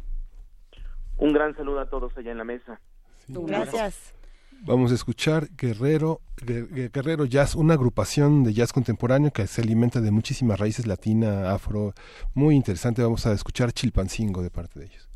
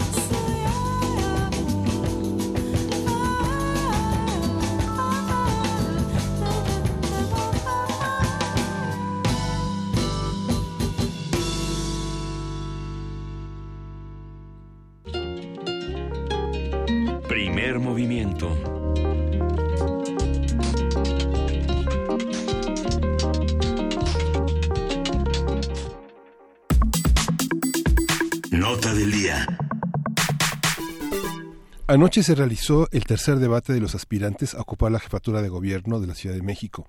Mariana Boy, del Partido Verde Ecologista de México, Purificación Carpinteiro de Nueva Alianza, Lorena Osornio, candidata sin partido, Alejandra Barrales por la coalición por, México al Frente, Claudia Sheinbaum de la coalición Juntos Haremos Historia, Miquel Arriola por el Partido Revolucionario Institucional y Marco Rascón del Partido Humanista, participaron en el último debate con los temas gobierno y transparencia y acceso a la información pública con un formato diferente a los ejercicios anteriores, entre paréntesis, esto se refiere a eh, nada más les pusimos sillones y no hicimos ninguna pregunta clara y luego nadie respondió absolutamente nada.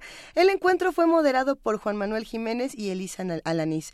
El tercer debate chilango entre los aspirantes a la jefatura de gobierno de la Ciudad de México no estuvo exento de ataques y además fue transmitido en más de 500 pantallas de estaciones del sistema de transporte colectivo Metro.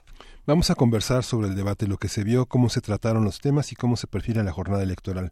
Está con nosotros Ivona Acuña Murillo, doctora académica del Departamento de Ciencias Sociales y Políticas de la Universidad Iberoamericana. Ella también es escritora y analista política. Buenos días, eh, doctora Acuña.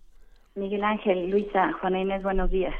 Y bueno, nos da muchísimo gusto poder conversar esta mañana. Eh, queríamos preguntarnos, por supuesto, qué es el Internet de las cosas, pero en vista de que esa pregunta nunca se responderá, quisiéramos saber, desde tu punto de vista, qué fue lo que vimos en este tercer debate chilango.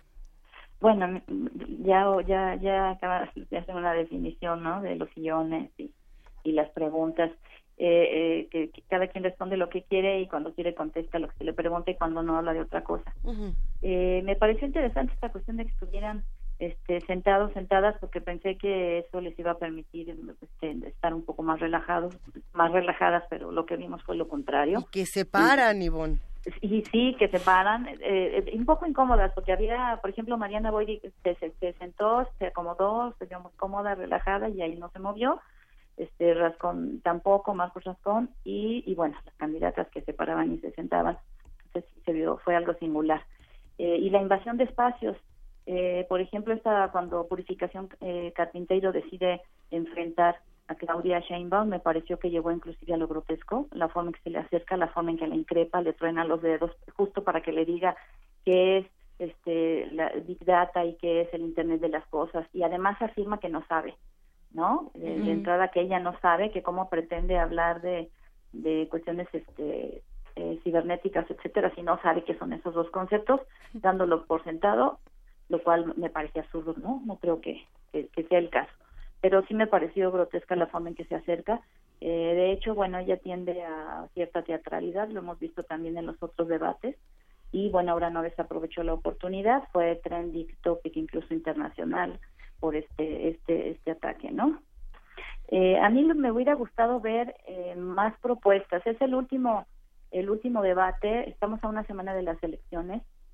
Yo entiendo que eh, en particular, este Barrales y tal vez este Miquel Arriola, Alejandra Barrales y Miquel Arriola tuvieran este eh, sentido los ataques dirigidos a Claudia Sheinbaum, que es la puntero, intentando remontar algunos puntos para tener una mejor posición justo el primero de julio. Eh, no me quedan tan claros los ataques de los demás, por ejemplo, este Marcos Rascón que se dedicó a denostar no solo a Claudia Sheinbaum, sino a este el proyecto obradorista, López Obrador, afirmar que Sheinbaum es pues la, la empleada o casi este la, la muñeca de de, de de, López Obrador. Eh, yo entiendo eso porque es difícil también en un debate con siete, este, cinco candidatas y dos candidatos realmente extenderse en las propuestas. Si no lo vimos con cuatro en el debate presidencial, menos podemos pretenderlo con siete. Si hubo propuestas, yo hubiera esperado que hubiera más, eh, eh, creo que la situación que por la que cursa el país de tanta violencia, agresividad, inseguridad, eh, tantos problemas que se han agravado, eh, hubieran meritado de estos debates más propuestas y menos ataques. Yo entiendo que los ataques son parte de una campaña y entiendo que el, que el momento del debate es cuando la gente aprovecha para ser vista, porque más que las propuestas, la gente lo que se lleva es lo que ve a Purificación Carpintero levantándose, a Barrales y a y a, y a Sheinbaum, acusándose de corrupción mutuamente, eso es lo que la gente se lleva, a lo mejor la, el, el, este, la impresión, el cartoncito la gráfica, eh, algún dato sencillo. Eh, pero dada la situación del país y de la ciudad, pues me parece que merecemos más como ciudadanía. Y bueno, otra, otra de las cosas que podríamos eh, considerar interesantes de este debate y que a lo mejor no se discutió tanto porque la teatralidad justamente de Purificación Carpintero le quitó importancia a, otros conflictos, era la discusión, y, más allá de lo que se dijeron o no se dijeron entre Mariana Boy y Miquel Arriola, pensando en los conflictos que hay en la Ciudad de México, más allá de lo que se puedan decir en un debate, en la separación y los conflictos en la Ciudad de México que hay entre el Partido Verde Ecologista y el PRI, algo que para muchos es impensable y que piensan que siempre van de la manita y, que se llevan muy bien. Eh, ¿Qué ocurre con esto? Ah, ¿En la Ciudad de México roban por separado? ¿Cómo, cómo, cómo, cómo opera? Bueno, eh, bueno, yo me pareció muy claro que este, Mariana Boy que, prácticamente se dedica a hacer sus propuestas, no, no, no, no atacar a los adversarios de pronto este, dice alguna que otra cosa. Ahora sí me llamó la atención esta postura y me parece que, por supuesto, que tiene una intención política detrás. Eh, ahorita en los reportajes que estábamos escuchando, por ejemplo, de Tabasco, lo que está pasando también en Tabasco, en Chiapas, con el Partido Verde y, y el PRI, estas alianzas que ya no están eh, pegando, eh, creo que tiene una lógica política, es decir, el PRI está en su peor momento eh, inclusive, no solamente el PRD se está desfondando, gente del PRI del PAN se está mudando a Morena. Estamos observando un cambio de régimen, un cambio de sistema político, un cambio en el, en el, este, el balance de fuerzas entre los distintos partidos y se está conformando un superpartido frente a otros que, iniciando el sexenio, eran los tres partidos más fuertes y ahora justamente me parece que entonces este deslinde que hace Mariana Boy tiene sentido. Es decir, no, no vamos con el PRI porque es la marca que pesa como, como una losa. No, no somos el PRI y no estamos con el PRI, no apoyamos al PRI. Y eso tiene que ver con esta reconformación del sistema de partidos y de fuerzas a nivel nacional, no solo de la ciudad.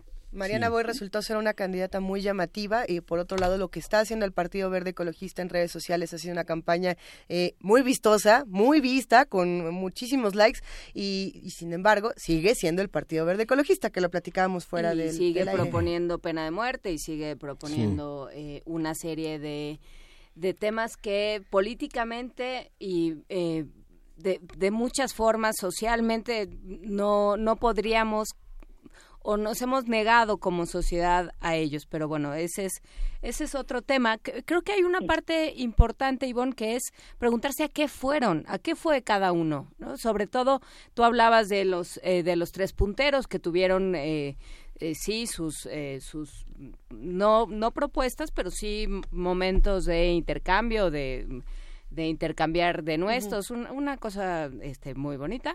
Pero qué a qué fueron los otros cuatro bueno, eh, claramente, efectivamente, Sheinbaum fue a mantener su, su ventaja, es decir, a no a no caer en provocaciones. De hecho, me, parece que la libró bastante bien, aunque tuvo momentos de pronto sí, eh, pues muy rígidos, pero se mantuvo, contestó lo, las acusaciones que quiso, las que no las ignoró. En particular, por supuesto, las de las de Alejandra Barrales, que es quien está más cerca, aunque por las encuestas marcan por lo menos una distancia de 20 puntos, así es que se ve bastante difícil que este, que esta distancia sea remontada por Barrales.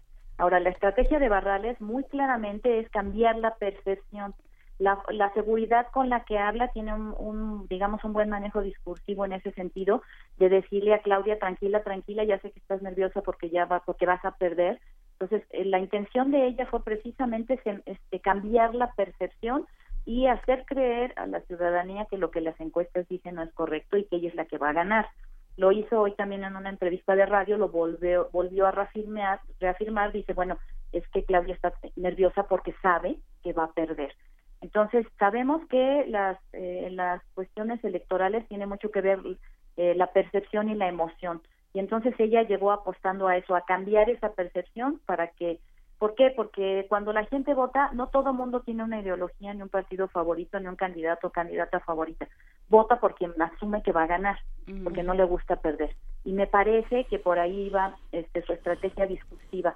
Eh, Miquel, bueno, creo que se, se ha construido como un buen candidato, y más allá de que estemos o no de acuerdo con, con sus posturas conservadoras, que es parte de la estrategia, es decir, jalar en la Ciudad de México a ese, a ese voto conservador que estaba un poquito hecho a un lado por estas dos izquierdas y entonces él, él lo, lo, lo, lo, lo, lo, busca y lo consigue porque tiene 18% de intención de voto, desde un 13 hasta un 18%, que para ser representante del PRI, aunque está donde yo entiendo él no es priista, es mucho.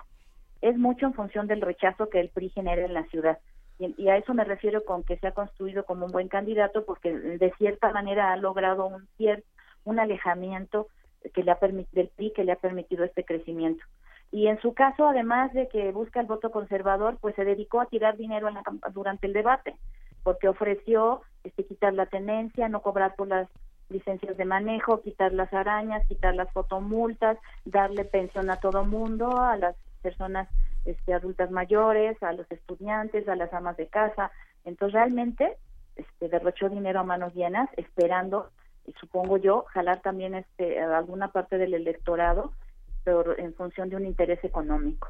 Sí, toda la, la, visión clientelar tradicional del PRI, ¿no? Digamos que son, como ha dicho Gainés a lo largo del programa, los 80. Es algo increíble como hay un regreso a esa visión. Pero lo que señala la doctora yo creo que es muy, muy importante la, la, nueva configuración de los partidos.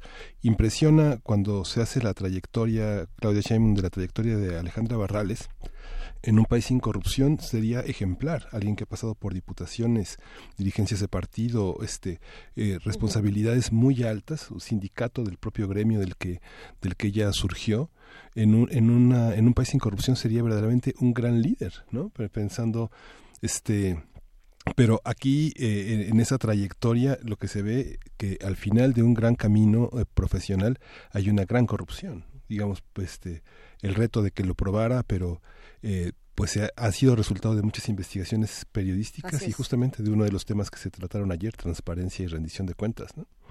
Sí, exactamente. Y justo es eso, negar lo evidente, eh, porque muchas veces estos mensajes van a precisamente a la gente que no tiene información o que no tiene manera de comprobar eso que se está diciendo en el debate, esas acusaciones o la defensa de quien dice no, yo no me he corrompido, pero efectivamente aquí eh, no no se trata de individuos sino de un sistema de un sistema en el que la corrupción es una de sus principales características y donde justamente de pronto parece casi imposible que la gente pase sin que algo de esa corrupción le haya tocado o haya participado directamente.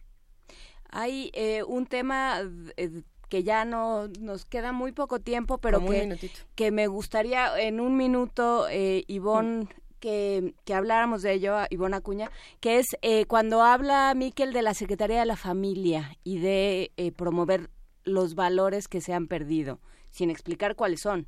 Pero bueno, se, se sobreentiende. ¿Qué, ¿Qué hacemos con eso? Bueno, él ha dado pistas. Eh, hablaba yo de este voto este, eh, conservador que ha buscado, este, eh, digamos, este, representar. Tiene que ver con eso. Cuando él habla de los valores de la familia, de la familia tradicional, la papá, el papá, la mamá, los hijitos, las hijitas, este, esta idea de, de capitalizar eh, un sentimiento de cierto agravio, por ejemplo, de organizaciones de padres de familia que se sienten ofendidos cuando se le pretende llamar matrimonio a una unión entre personas del mismo sexo y que ellos se asumen como dueños del concepto de matrimonio y del concepto de familia y, y, que ya está definida desde la iglesia y desde estos este, valores conservadores. A esa familia me parece que él está hablando. Vuelve a apostar a ese sector este conservador que parece ser que le ha dado buen resultado, decíamos, con este entre 13 y 18% de los votos. Pero bueno, pues él no va a ganar. Pues mira, las cosas que, que Miquel dice, habría que hacer un hashtag, las cosas que Miquel dice en el, en el mes justamente de la lucha LGBTTTI. Te agradecemos muchísimo, Ivona Acuña Murillo, académica del Departamento de Ciencias Sociales y Políticas de la Ibero y escritora y analista política. Te mandamos un gran abrazo. Igualmente, un gusto siempre estar en primer movimiento. Un gustazo. ¿Qué análisis? Con eso nos vamos a una pausa. Eh, ¿Qué opinan los que hacen comunidad con nosotros? ¿Qué, qué, nos deja este debate? ¿Quién ganó? ¿Quién perdió? Perdimos todos, pierden ellos. Eh, vamos a la pausa y volvemos. Primer movimiento. Hacemos comunidad.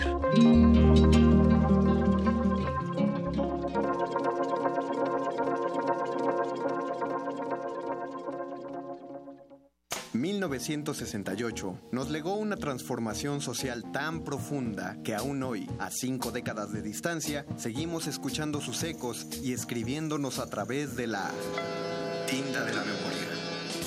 Si eres un joven entre 15 y 35 años, la Coordinación de Difusión Cultural UNAM te invita a participar en el concurso de escritura sobre los movimientos sociales y su legado cultural y educativo.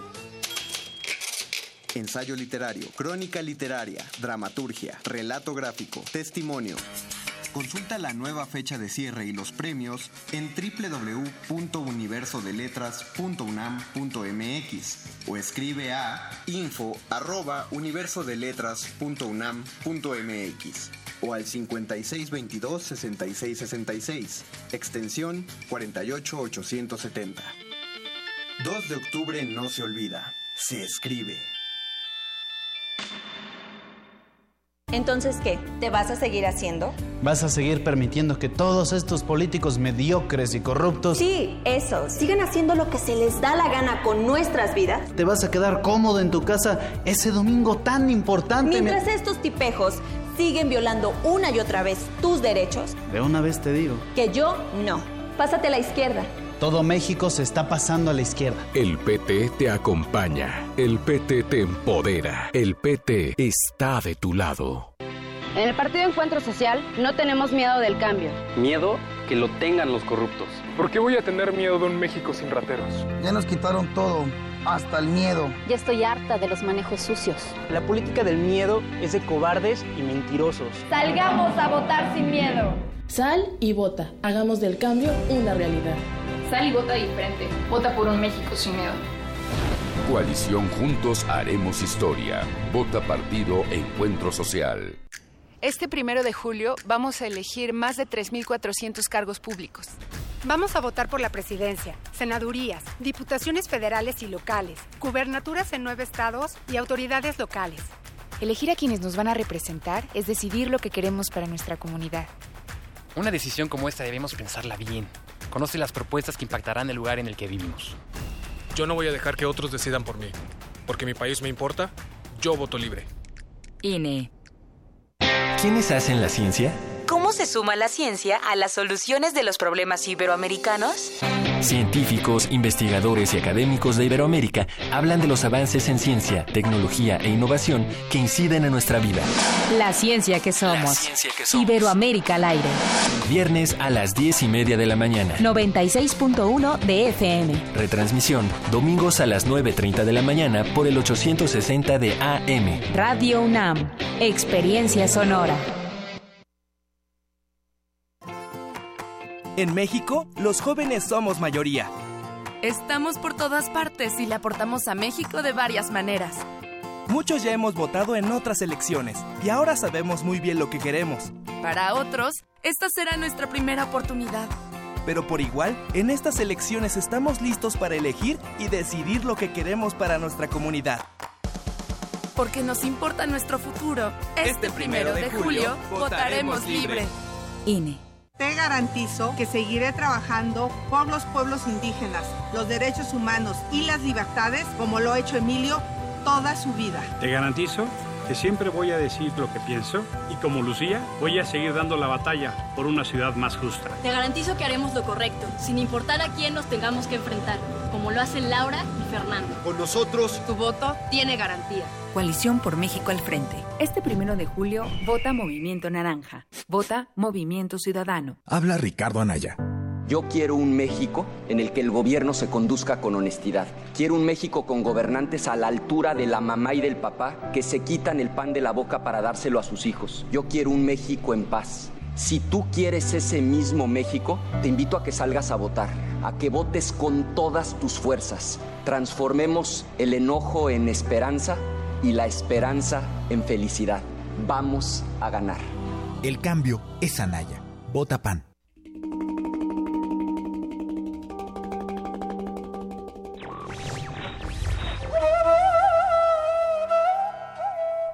Donde mora la libertad, allí está mi patria.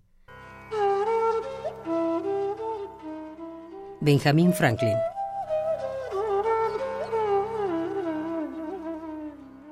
Radio UNAM. Primer movimiento. Podcast y transmisión en directo en www.radio.unam.mx.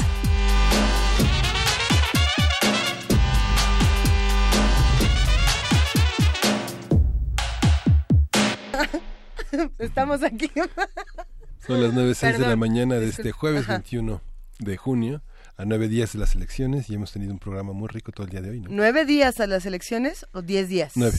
Nueve días, cada vez son menos días y más preguntas las que se quedan abiertas, Miguel Ángel Quemain, Juana Inés de esa. Eh, tenemos muchos comentarios en nuestras redes sociales, queremos agradecer a los que hacen comunidad con nosotros, a los que también comparten estas dudas y, y estos...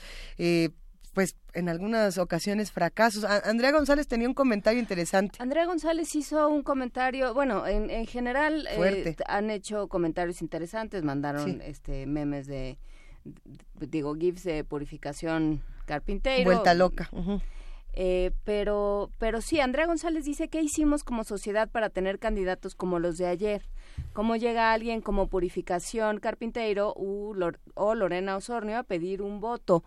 Eh, y, sí, sobre todo, bueno, ¿qué, estamos, qué queremos como, como ciudadanos, no? Cuando Miquel, yo, por eso hacía la pregunta de la Secretaría de la Familia a, a Ivonne Acuña.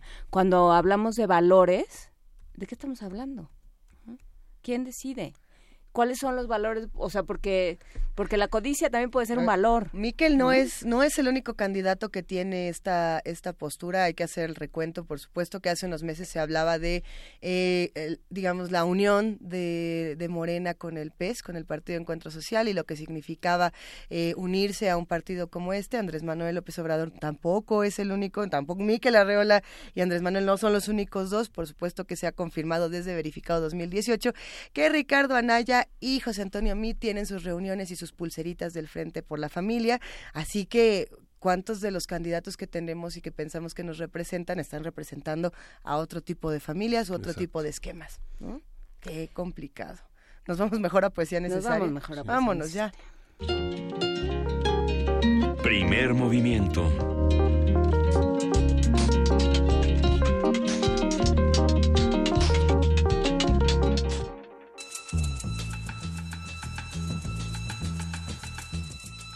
Es hora de poesía necesaria.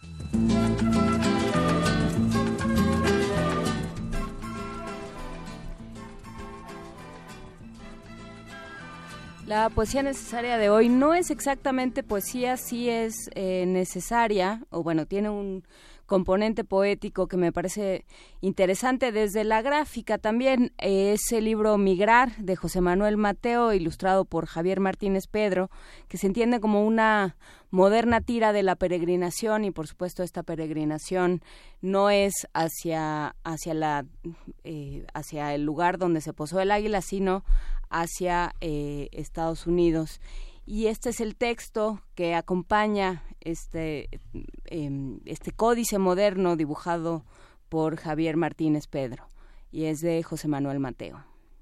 La canción que acompaña es A la orilla de un palmar en la versión del terceto de guitarras de la Ciudad de México que se presenta este domingo en la sala Carlos Chávez a las seis de la tarde. Yo jugaba a correr entre gallos y cochinos. Los animales andaban sueltos porque en el pueblo no había corrales ni bardas entre las casas. De un lado del pueblo está la sierra y del otro lado el mar. Mi papá sembraba sandías y arbolitos de papaya. El terreno estaba grande, pero no era de mi papá.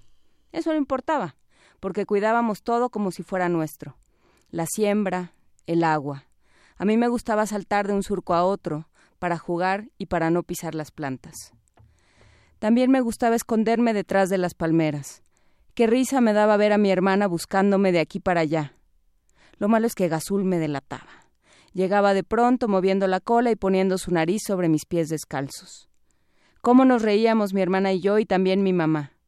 Pero las cosas cambiaron de golpe. Los vecinos dejaron de sembrar. Primero don Augusto se fue.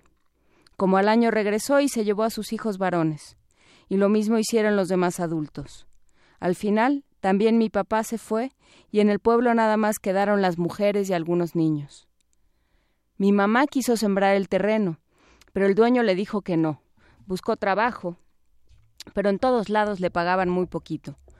Al principio mi papá nos mandaba dinero, pero después ya no.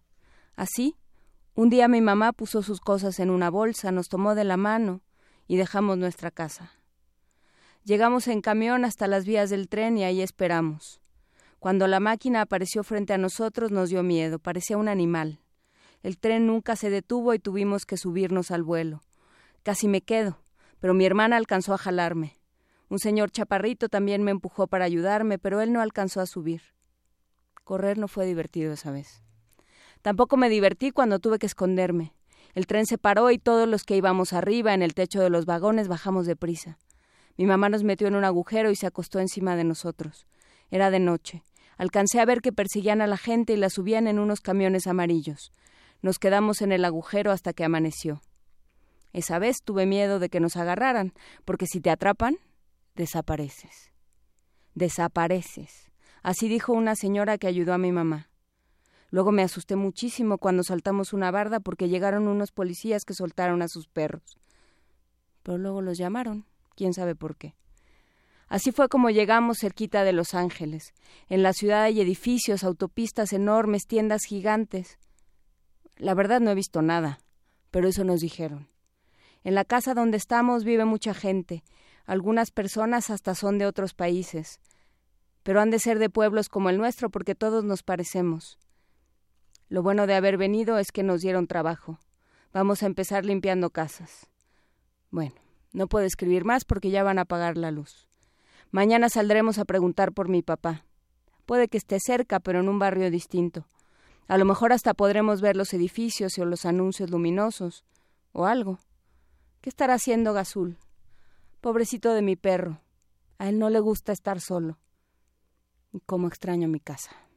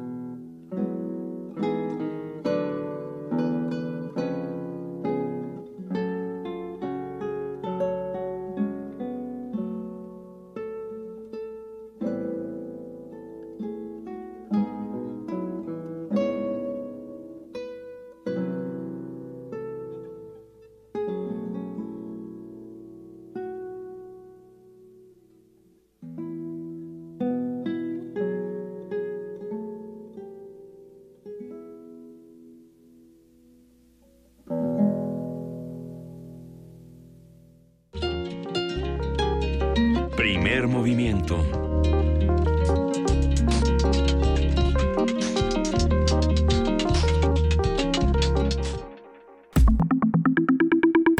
La mesa del día.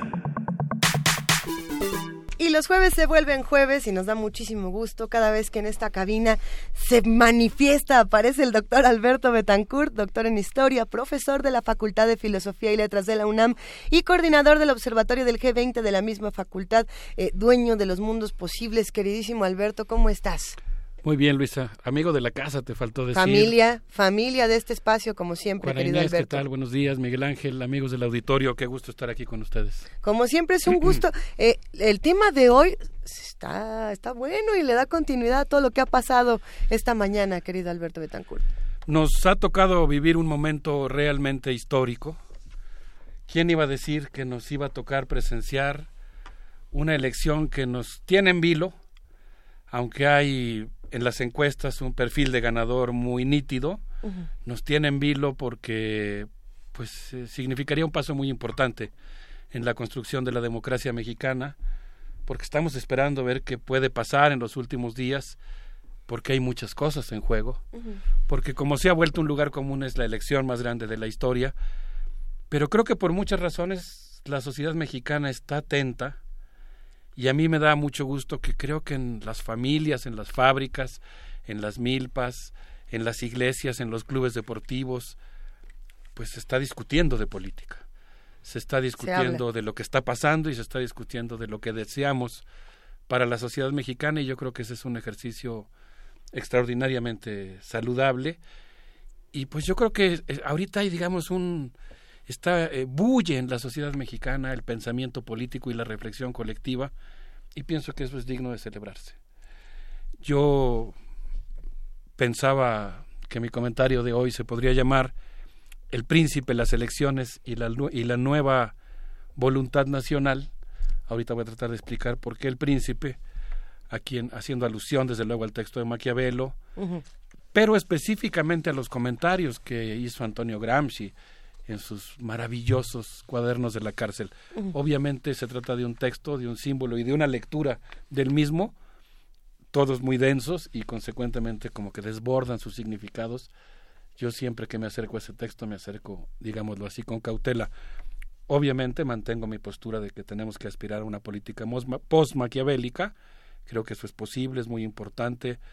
Eh, sostener que es posible otro camino que el del oportunismo pero ahora me voy a aproximar al príncipe de otra manera, a ver qué les parece, aunque, va a ser casi al final. pues las encuestas anuncian un voto de castigo a los partidos que firmaron el pacto por México. Yo creo que en ese sentido, pues vivimos en un momento histórico de intensa pasionalidad política. La política es un asunto de pasiones y hoy las pasiones están al máximo. Y es también, desde luego, la política un espacio de conformación de voluntad colectiva. Y creo que estamos asistiendo, y por eso decía yo que este es un momento histórico, a la conformación de una nueva voluntad política nacional.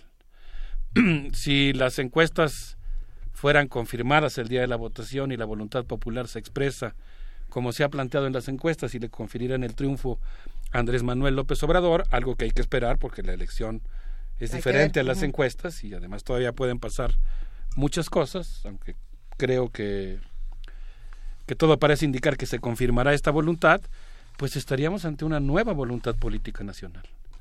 Digamos, más allá de que nos guste o no, yo por ejemplo pertenezco a una corriente política que pues le gustaría una transformación más radical, más profunda, ¿no? No puedo dejar de evocar eh, el vacío que para mí dejó el hecho de que, por ejemplo, Marichuy no pudiera presentarse en la boleta electoral, más ahora que estamos viendo eh, las triquiñuelas. La confirmación de las triquiñuelas. La confirmación de las triquiñuelas que hizo el Bronco.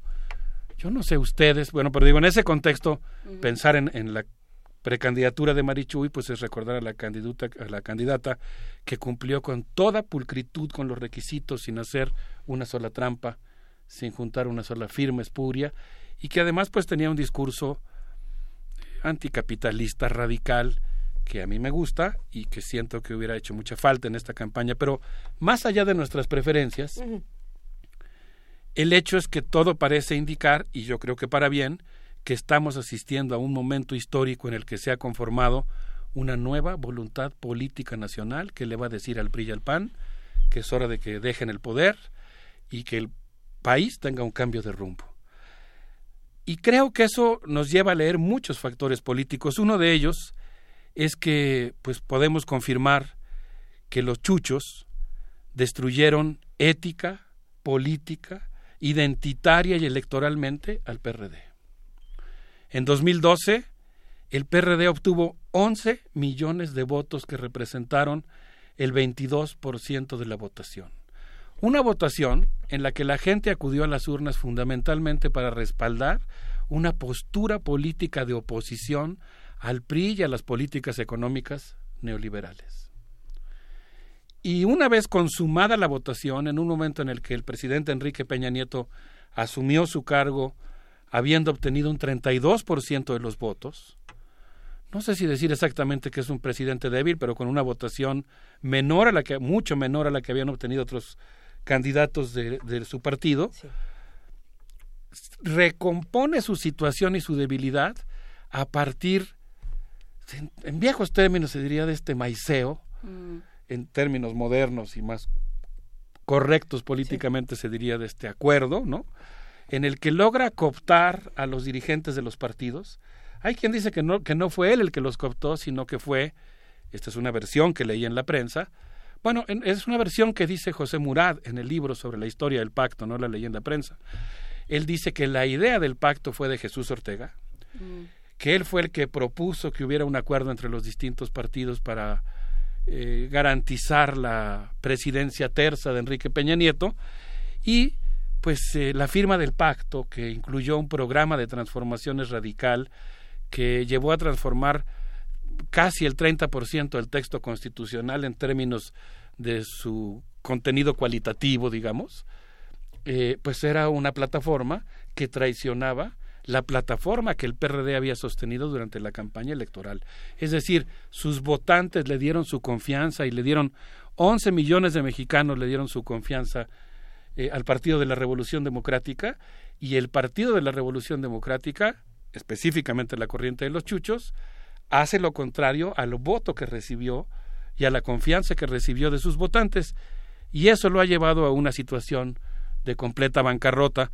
Yo quisiera decir que, de acuerdo a la reciente encuesta realizada por la Coparmex, allá hay todo un tema, ahorita vamos a hablar de los empresarios, por qué algunas cúpulas empresariales, como es el caso de Coparmex, sí revelaron sus encuestas y otras no, pero Coparmex dijo que, de acuerdo a las tendencias, el primero de julio, Andrés Manuel López Obrador obtendrá el 41% de la votación, Ricardo Anaya el 21% de la votación, José Antonio Meade el 13% de la votación y específicamente el PRD, que sumará sus votos a Ricardo Anaya, un 1.4% de los votos.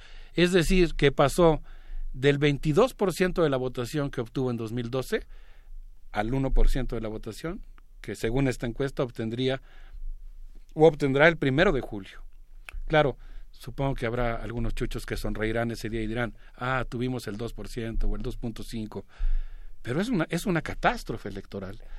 Y yo creo que es una catástrofe merecida por la acción, digamos, de, pues no, no, sé cómo llamarlo, pero digamos en cierto sentido de doble traición política que efectuaron primero para el electorado que respaldaba Andrés Manuel López Obrador y luego pues al partido que apoyaron durante seis años, que fue el PRI y el presidente Enrique Peña Nieto, y estas volteretas que realizan pues los va a colocar en esta situación de destrucción. No me alegra porque el PRD es un partido que se, bueno, digamos, me produce sentimientos ambivalentes. Eh, cuando digo que no me alegra, no, no es que no crea que se lo merecen, sino que me refiero a que el PRD viene de una historia larguísima que costó, es un partido que costó mucho trabajo construir. Yo no puedo evocar al PRD sin dejar de pensar desde uy, las tradiciones que vienen desde, desde antes de Hernán Laborde, agitando la bandera estadounidense en el Senado mexicano, arrebatada por Sandino eh, eh, a los invasores de Nicaragua. O sea, la historia del PRD es una historia que viene de largas luchas de la izquierda y del pueblo mexicano y consecuentemente no da gusto lo que ocurrió. Ahora, bueno, es que no puede dar gusto que ningún partido político le vaya mal porque es síntoma de que a todos los ciudadanos nos está yendo mal de alguna medida. ¿no? Es Ahora, claro, sí, sí me parece feliz, digamos, el hecho de que los partidos paguen lo que hacen, ¿no? El hecho de que se muestre que la inconsecuencia la traición, la corrupción, la degradación ética eh, no es respaldada por el conjunto de la sociedad. O sea, ahí me parece que el hecho de que tengamos una sociedad exigente y una corriente de opinión de izquierda, pues es un hecho que todos debemos celebrar.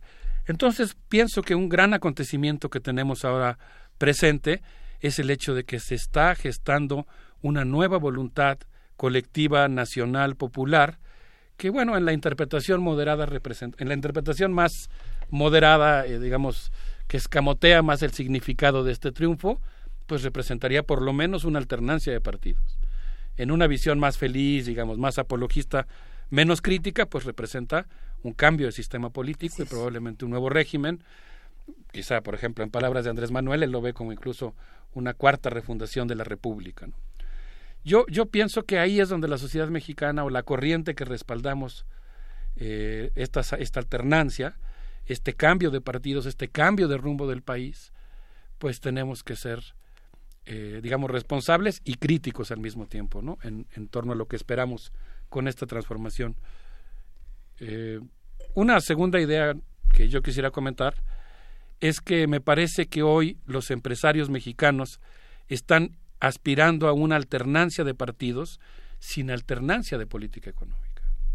Y están haciendo todo lo que pueden para impedir que haya un cambio político en el país que atente, aunque sea de manera mínima, contra sus privilegios.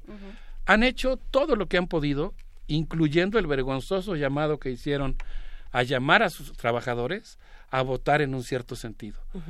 Y bueno, pues han eh, externado de muchas maneras la aversión que tienen por el candidato, por Andrés Manuel López Obrador, por el candidato que representa un cambio en las políticas económicas.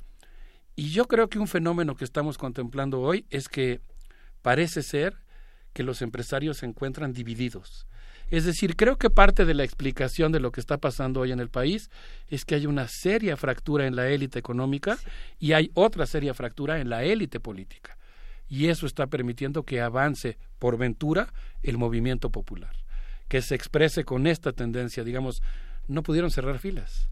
Sus, sus propios antagonismos los han llevado a dividirse y eso está abriendo una grieta que está permitiendo que avance eh, la voluntad popular en nuestro país. Eh, algunos empresarios ya reconocieron a Andrés Manuel López Obrador. Digamos, se dieron cuenta que están ante una realidad política contundente, digamos que les guste o no, eh, lo más probable, insisto en que tenemos que esperar el resultado, pero que de acuerdo a las encuestas es que va a ganar la elección y consecuentemente ya se dieron cuenta que se tenían que sentar a negociar con él. Otro grupo de empresarios está apoyando a Ricardo Anaya claramente, visiblemente, explícitamente. Otro grupo de empresarios está apoyando a José Antonio Meade y un tercer y, un, y entre todos de repente están buscando la posibilidad de una alianza entre José Antonio Meade y Ricardo Anaya. Es decir, están buscando todas las formas posibles que les permitan básicamente salvar sus privilegios y mantener la misma política económica. Quisiera citar algunos ejemplos de este, digamos, necesario análisis que se tiene que hacer de ese sector, el empresariado, y cómo se está comportando en este momento. Por ejemplo, después de una intensa campaña de odio contra Andrés Manuel López Obrador, sorpresivamente el día 6 de junio, el diario Reforma informó que Juan Pablo Castañón, presidente del Consejo Coordinador Empresarial, declaró tras una reunión con Andrés Manuel que por fin se había reconocido la viabilidad y la conveniencia del nuevo aeropuerto. Eh, por otra parte, eh, bueno, este mismo personaje, Juan Pablo, eh, Juan Pablo Castañón, insistió en algo que a mí me llamó mucho la atención. Él dijo, ya tenemos un acuerdo sobre el aeropuerto y ahora lo que queremos es que se mantenga también la reforma educativa. Entonces me puse a averiguar de dónde venía este interés del Consejo Coordinador Empresarial y me di cuenta que el día 15 de mayo, Juan Pablo Castañón, el Día del Maestro, pronunció un encendido discurso en favor de la reforma educativa en el que básicamente destacaba, entre otros puntos, la idea de que el sector educativo se abra a la participación de otros sectores, en clara alusión a la penetración del sector empresarial en la educación pública de México.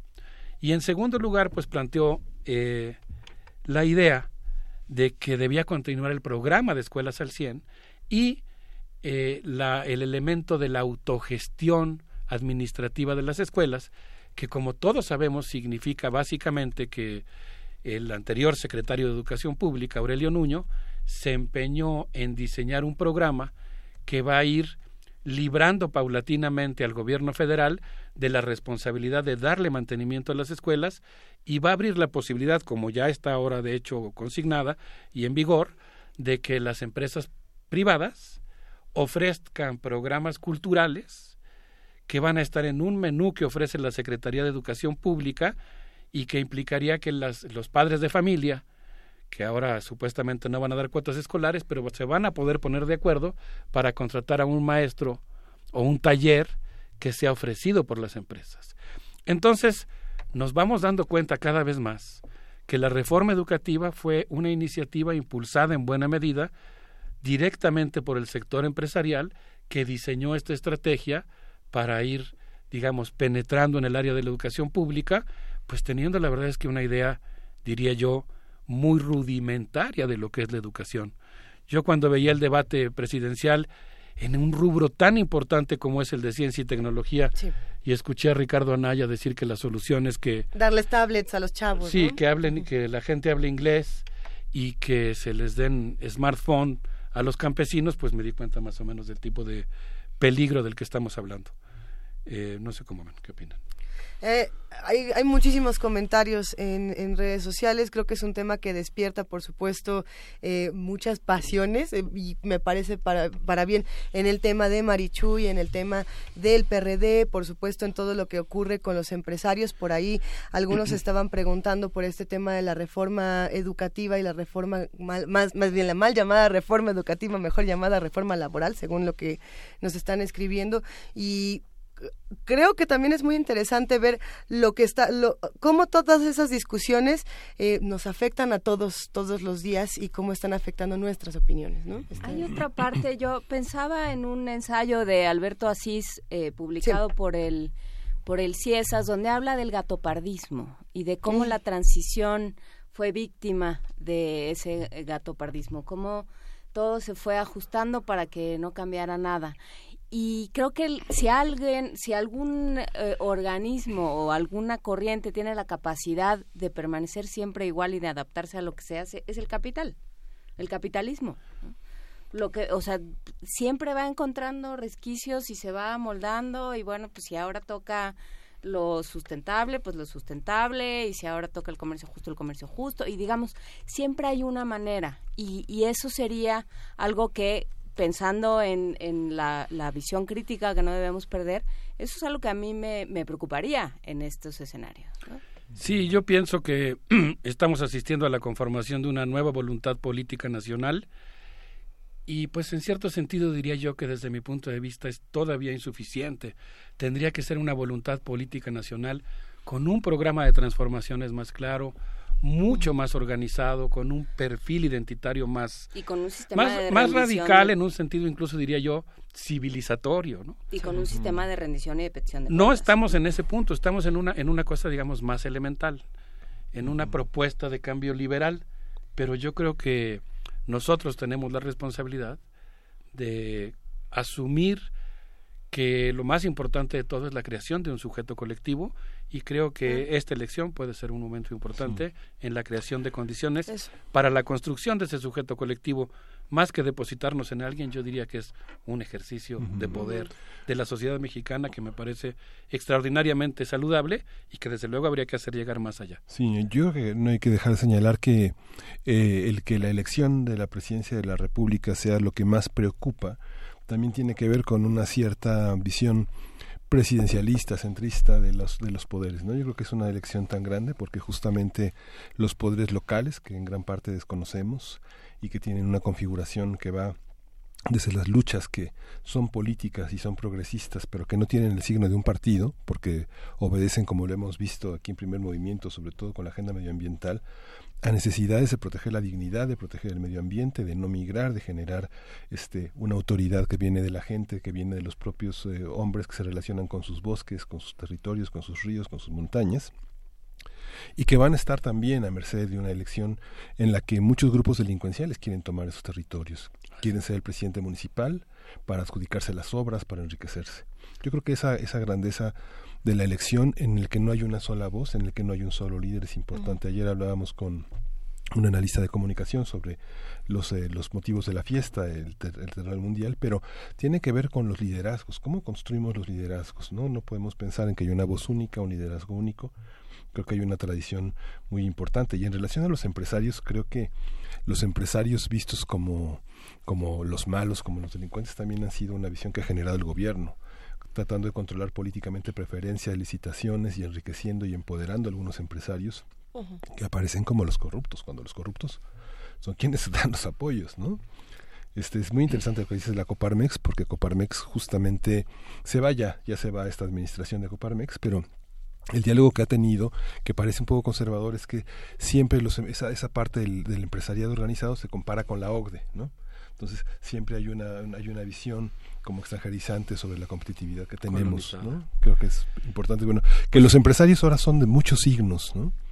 y estamos con el Tratado de Libre Comercio, estamos con las comunidades y estamos en las grandes licitaciones gubernamentales que hacen las carreteras, que son los proveedores de Pemex. Esos son los empresarios del gobierno, ¿no? Sí, claro. Eh, hay en la apertura del sector energético, en esta entrega de los recursos del subsuelo mexicano a las empresas extranjeras, en cada caso hay un socio nacional. Sí. En cada caso hay una familia empresarial beneficiada por esas concesiones. Yo les propongo que vayamos a escuchar al gran León Chávez Texeiro con esto que se llama Se está desmoronando. Vale, y ahorita seguimos aquí. Escuchen el final. Por favor. Venga.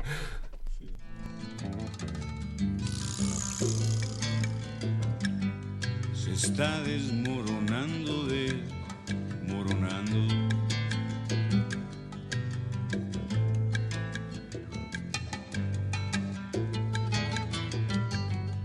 Todo mundo se acomoda agarrando lo que puede, concediendo sin medida, asegurando.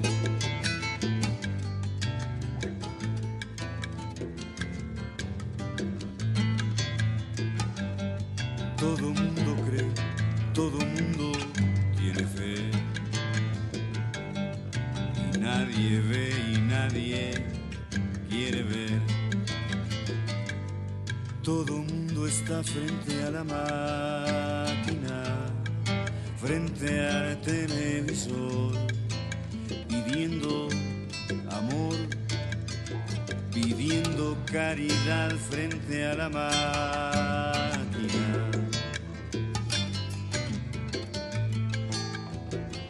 Frente al televisor.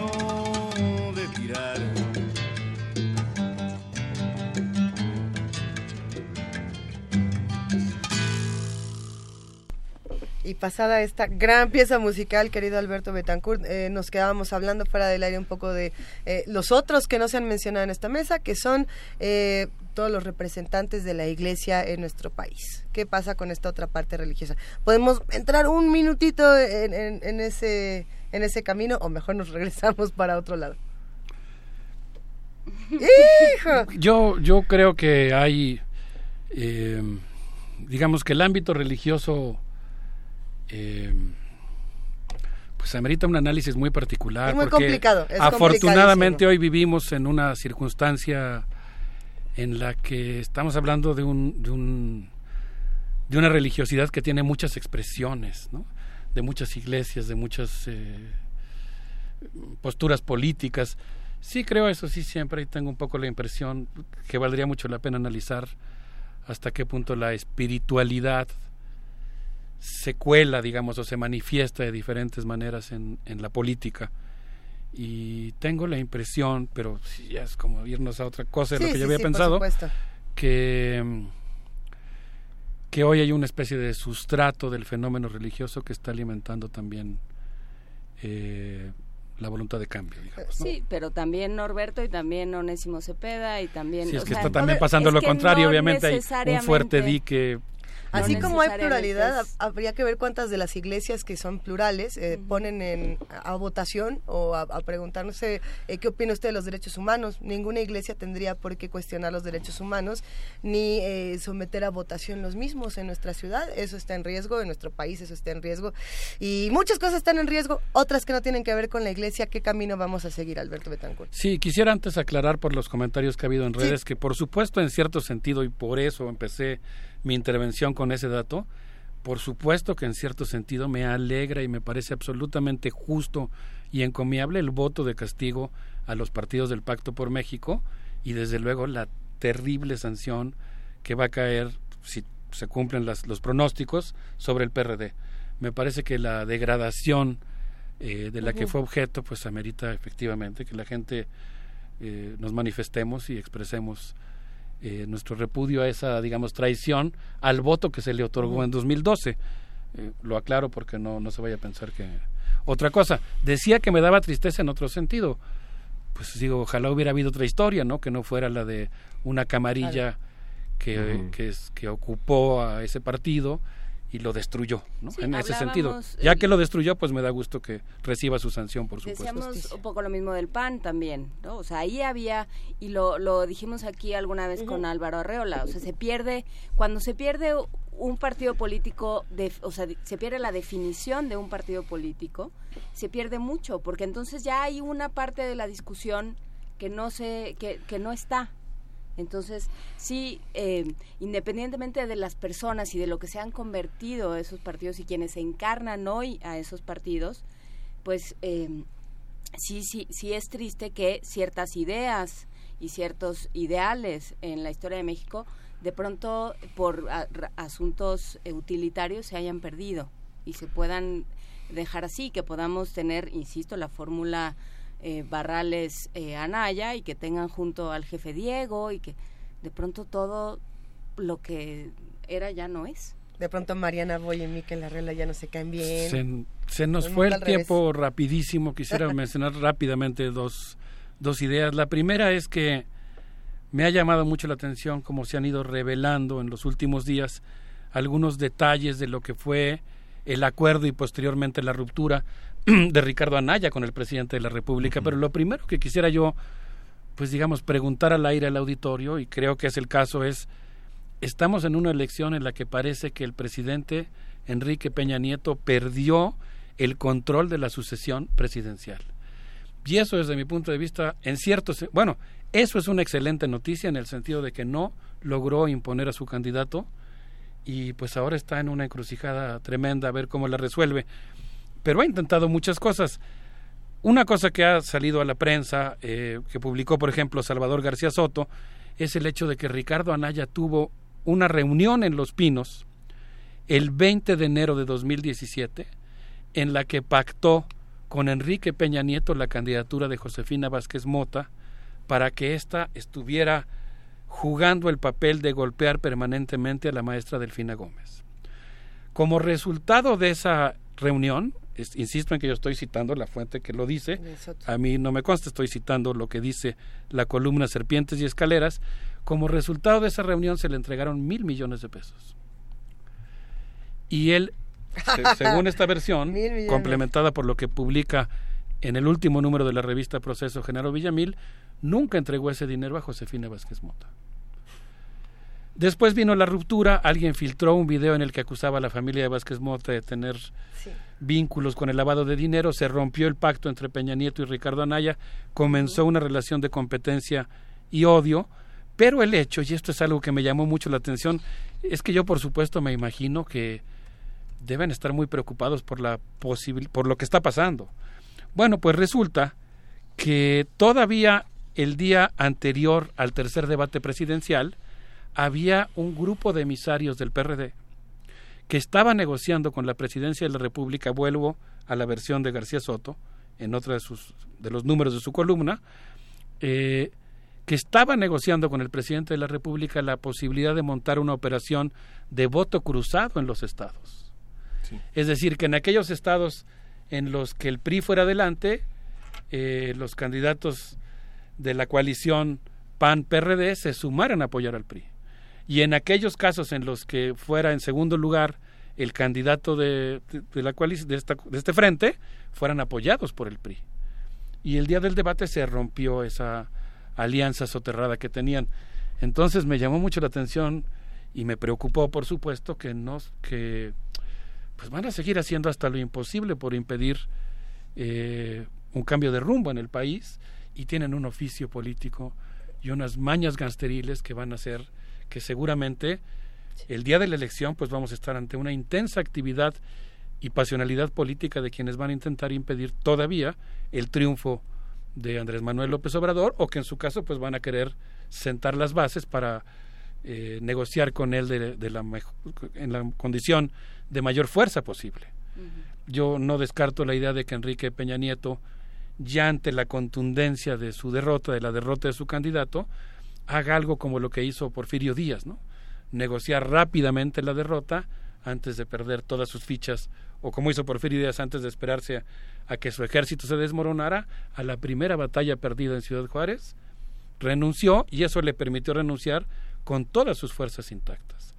Ahora, yo pienso que Andrés Manuel López Obrador eh, representa esta voluntad de cambio nacional y creo que, por eso iba lo del príncipe, en muchos sentidos se está convirtiendo en una especie de mito, no en el sentido de que sea una farsa o algo por el estilo, sino en el sentido de que como político está teniendo la capacidad de concitar una gran cantidad de fantasías colectivas, de, de erigirse él como depositario de esta voluntad de cambio y creo que ahí lo que vamos a tener eh, necesidad de hacer es pues eh, digamos aprovechar en el buen sentido posible todo lo, todos los auténticos cambios que puede conllevar este triunfo electoral, la cancelación de la reforma educativa, la cancelación de la reforma energética, eh, la no construcción del aeropuerto y tenemos que ser muy hábiles, digamos, para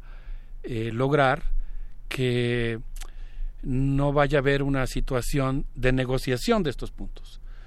Eh, a mí me ha alegrado mucho cuando veo que la candidatura de Andrés Manuel López Obrador va hacia definiciones muy concretas, por ejemplo, en torno al aeropuerto, y me preocupa mucho cuando ocurre lo contrario, cuando dice cosas como... Si lo pagan los empresarios, Si los contratos estuvieron bien, entonces me gusta mucho el desplegado que sacó el Frente de Defensa de la Tierra, diciendo, oigan, es que no estamos jugando, ¿no? Si ya habían dicho ustedes que se iba a suspender el aeropuerto, hay que suspenderlo. Y yo creo que ahí, por eso iba lo del príncipe, nosotros tendríamos que recordar que los que tenemos el poder somos nosotros. No, no depositarnos en alguien, sino consolidar este ejercicio que realmente me alegra y me parece histórico, en el que podemos expresar nuestra voluntad y podemos expresarla haciendo uso de nuestro poder. Y yo creo que con todas las limitaciones del caso, lo más probable es que este próximo primero de julio vamos a asistir a, un gran, a una gran acción de ejercicio de poder de la sociedad mexicana que con todas las limitaciones y contradicciones del caso va a expresar su voluntad de cambio. Esta conversación eh, ha estado verdaderamente buena, querido Alberto Betancourt. No queremos que se termine, sabemos que, que tienes que, que, irte, pero hay muchas reflexiones que se van a quedar y muchas preguntas. Eh, si el poder está en, en, nosotros en esta ocasión, si, si finalmente decimos, ahora sí nos va a tocar, habrá que prepararnos. ¿no? Había un comentario en, en, redes sociales que decía, muy interesante toda la propuesta de Marichuy, se tiene que preparar más, porque la vamos a volver a ver y eso es algo que da gusto. Vamos a volver a escuchar eh, sus palabras, vamos a volver a saber de ella. Un proyecto más sólido la próxima también nos vendría bien. Y un, y un proyecto que nosotros planteemos también nos vendría bien. No solo la furia, el tweet, el, Ay, yo quiero esto nos vamos a preparar. Como no, es que con temas como la privatización del agua, los niños enjaulados, ¿no? El hecho de tener un gobierno casi como el de Petán en la Francia ocupada, que en lugar de indignarse ante lo que está pasando, mantenga esta actitud, ¿no? Inaceptable, pues yo creo que, que, impele a, a, manifestar esta voluntad de cambio. Y a, a incluir a todos aquellos que no se sienten eh, representados en por esa propuesta. O sea, creo que parte del, del diálogo, y, y es a lo que le tendríamos que apostar, pasa por, y bueno, ¿y qué hacemos? O sea, cuando despertemos el 2 de julio y haya una línea entre los mexicanos que ganaron y los que perdieron, porque así se está planteando este proceso electoral. ¿Qué vamos a hacer? ¿Vamos a dejar la línea? ¿Vamos a hacerla más marcada? ¿Vamos a convertirla en una zanja, en un muro? yo, creo que, yo, creo que, yo creo que, que la voluntad de cambio lo que plantea es justamente la necesidad de profundizar la democracia mexicana en todos sus espacios. Y profundizar la democracia implica resolver las cosas de una manera diferente a como se ha estado haciendo hasta ahora. Lo que hemos estado viviendo hasta ahora es un régimen profundamente autoritario en todos sus niveles y escalas y coincido contigo. Consecuentemente, Después de la elección lo que tenemos que hacer es profundizar la democracia, escuchar todas las voces. Y antes de eh, la elección, Alberto, perdón, pero es que la respuesta a, una, a un disenso no puede ser una avalancha de odio, que es lo que está sucediendo. Ayer hablábamos de redes sociales, eso es lo que está sucediendo y eso es lo que está sucediendo en el café. Y, o sea, ¿por qué en México no hablamos de charlas de sobremesa como en Tabasco y en Villahermosa, en Tabasco y en Veracruz? Hoy los dos reporteros hablaron de eso. Pues porque si no estás de acuerdo conmigo, te liquido. Esa, esa ha sido la dinámica de esta Gramsci habla en sus comentarios sobre el príncipe justamente que la política consiste en una permanente reconfiguración de las pasiones políticas y yo creo que esa reconfiguración tiene que tender desde luego a la conformación de una actitud dialógica en el país que no ha existido hasta el momento, que ha sido negada sistemáticamente y que ha llegado pues incluso al exterminio de los opositores como ocurrió por ejemplo en Nochistlán eso es lo que tiene que cambiar y eso es lo que yo espero que nos toque presenciar muy felizmente. Yo por lo pronto les propondría que nos despidamos con eh, una interpretación de rap de Victoria Cuacuás y les recomiendo que escuchen lo que hace mi amiga Andrea Oria en la lira cuando toca este llamado a practicar la esperanza. Muchas gracias. Gracias, querido Alberto Betancourt. Salir de esa fosa necesitamos paciencia, coraje social, congruencia, todo el potencial humano que tengamos a la mano, todo el potencial humano que tengamos a la mano. una punzante dolencia lastima en lo más profundo, porque está en peligro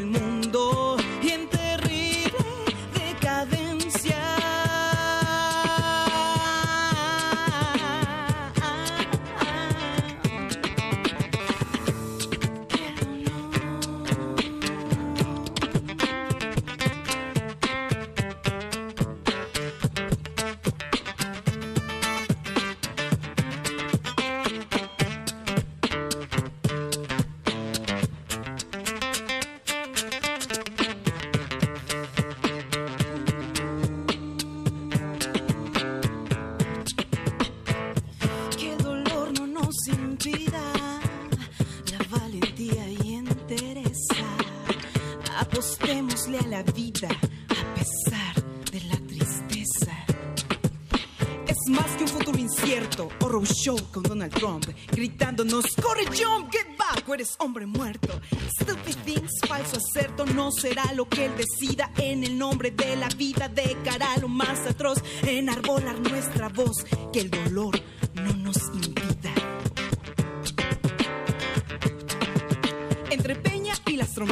La incuria y el deshonor, un almarcigo de horror echa raíces enconadas, pero fieras tarascadas no podrán hacernos presa de su cínica vileza. Porque mediando optimismo son más que mero idealismo, la valentía y entereza. Silencio, injusticia y muerte coartan el gozo de ser. Que no nos hagan creer que la vida se convierte solo en buena o mala suerte. Y con el alma encendida, sin que nada nos divida. Primer movimiento.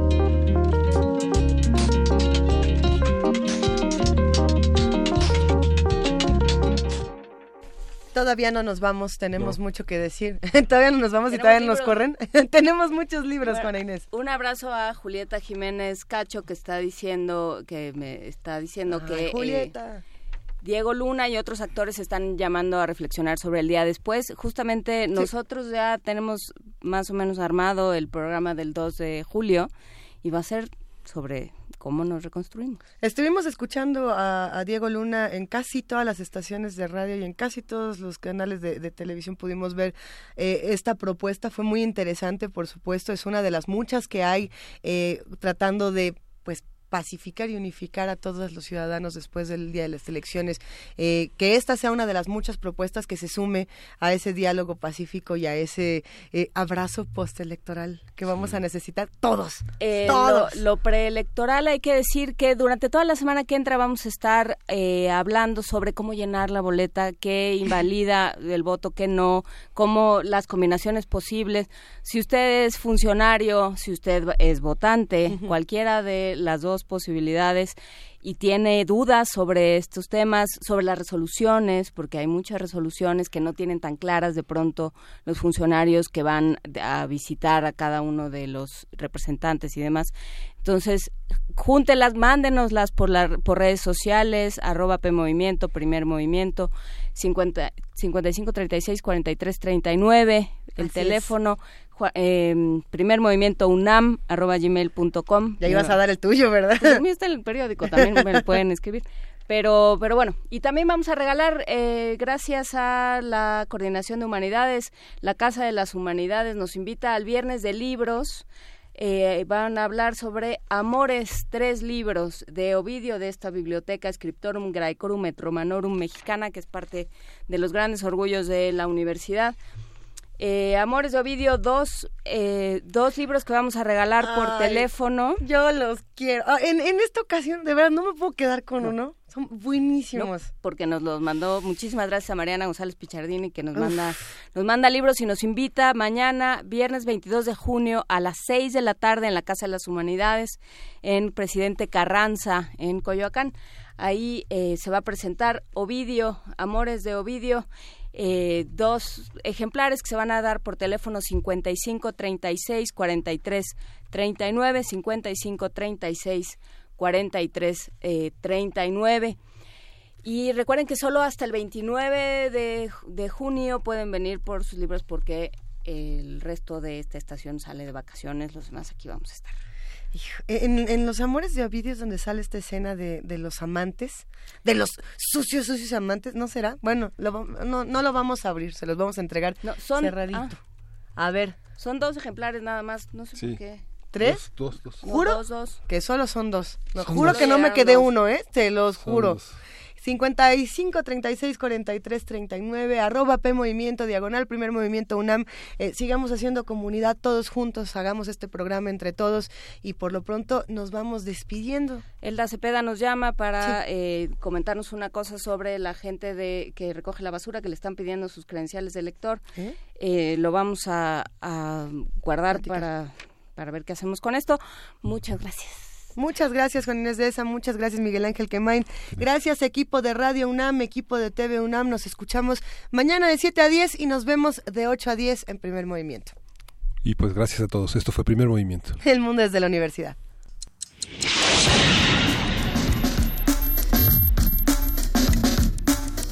Radio UNAM presentó Primer movimiento. El mundo desde la universidad.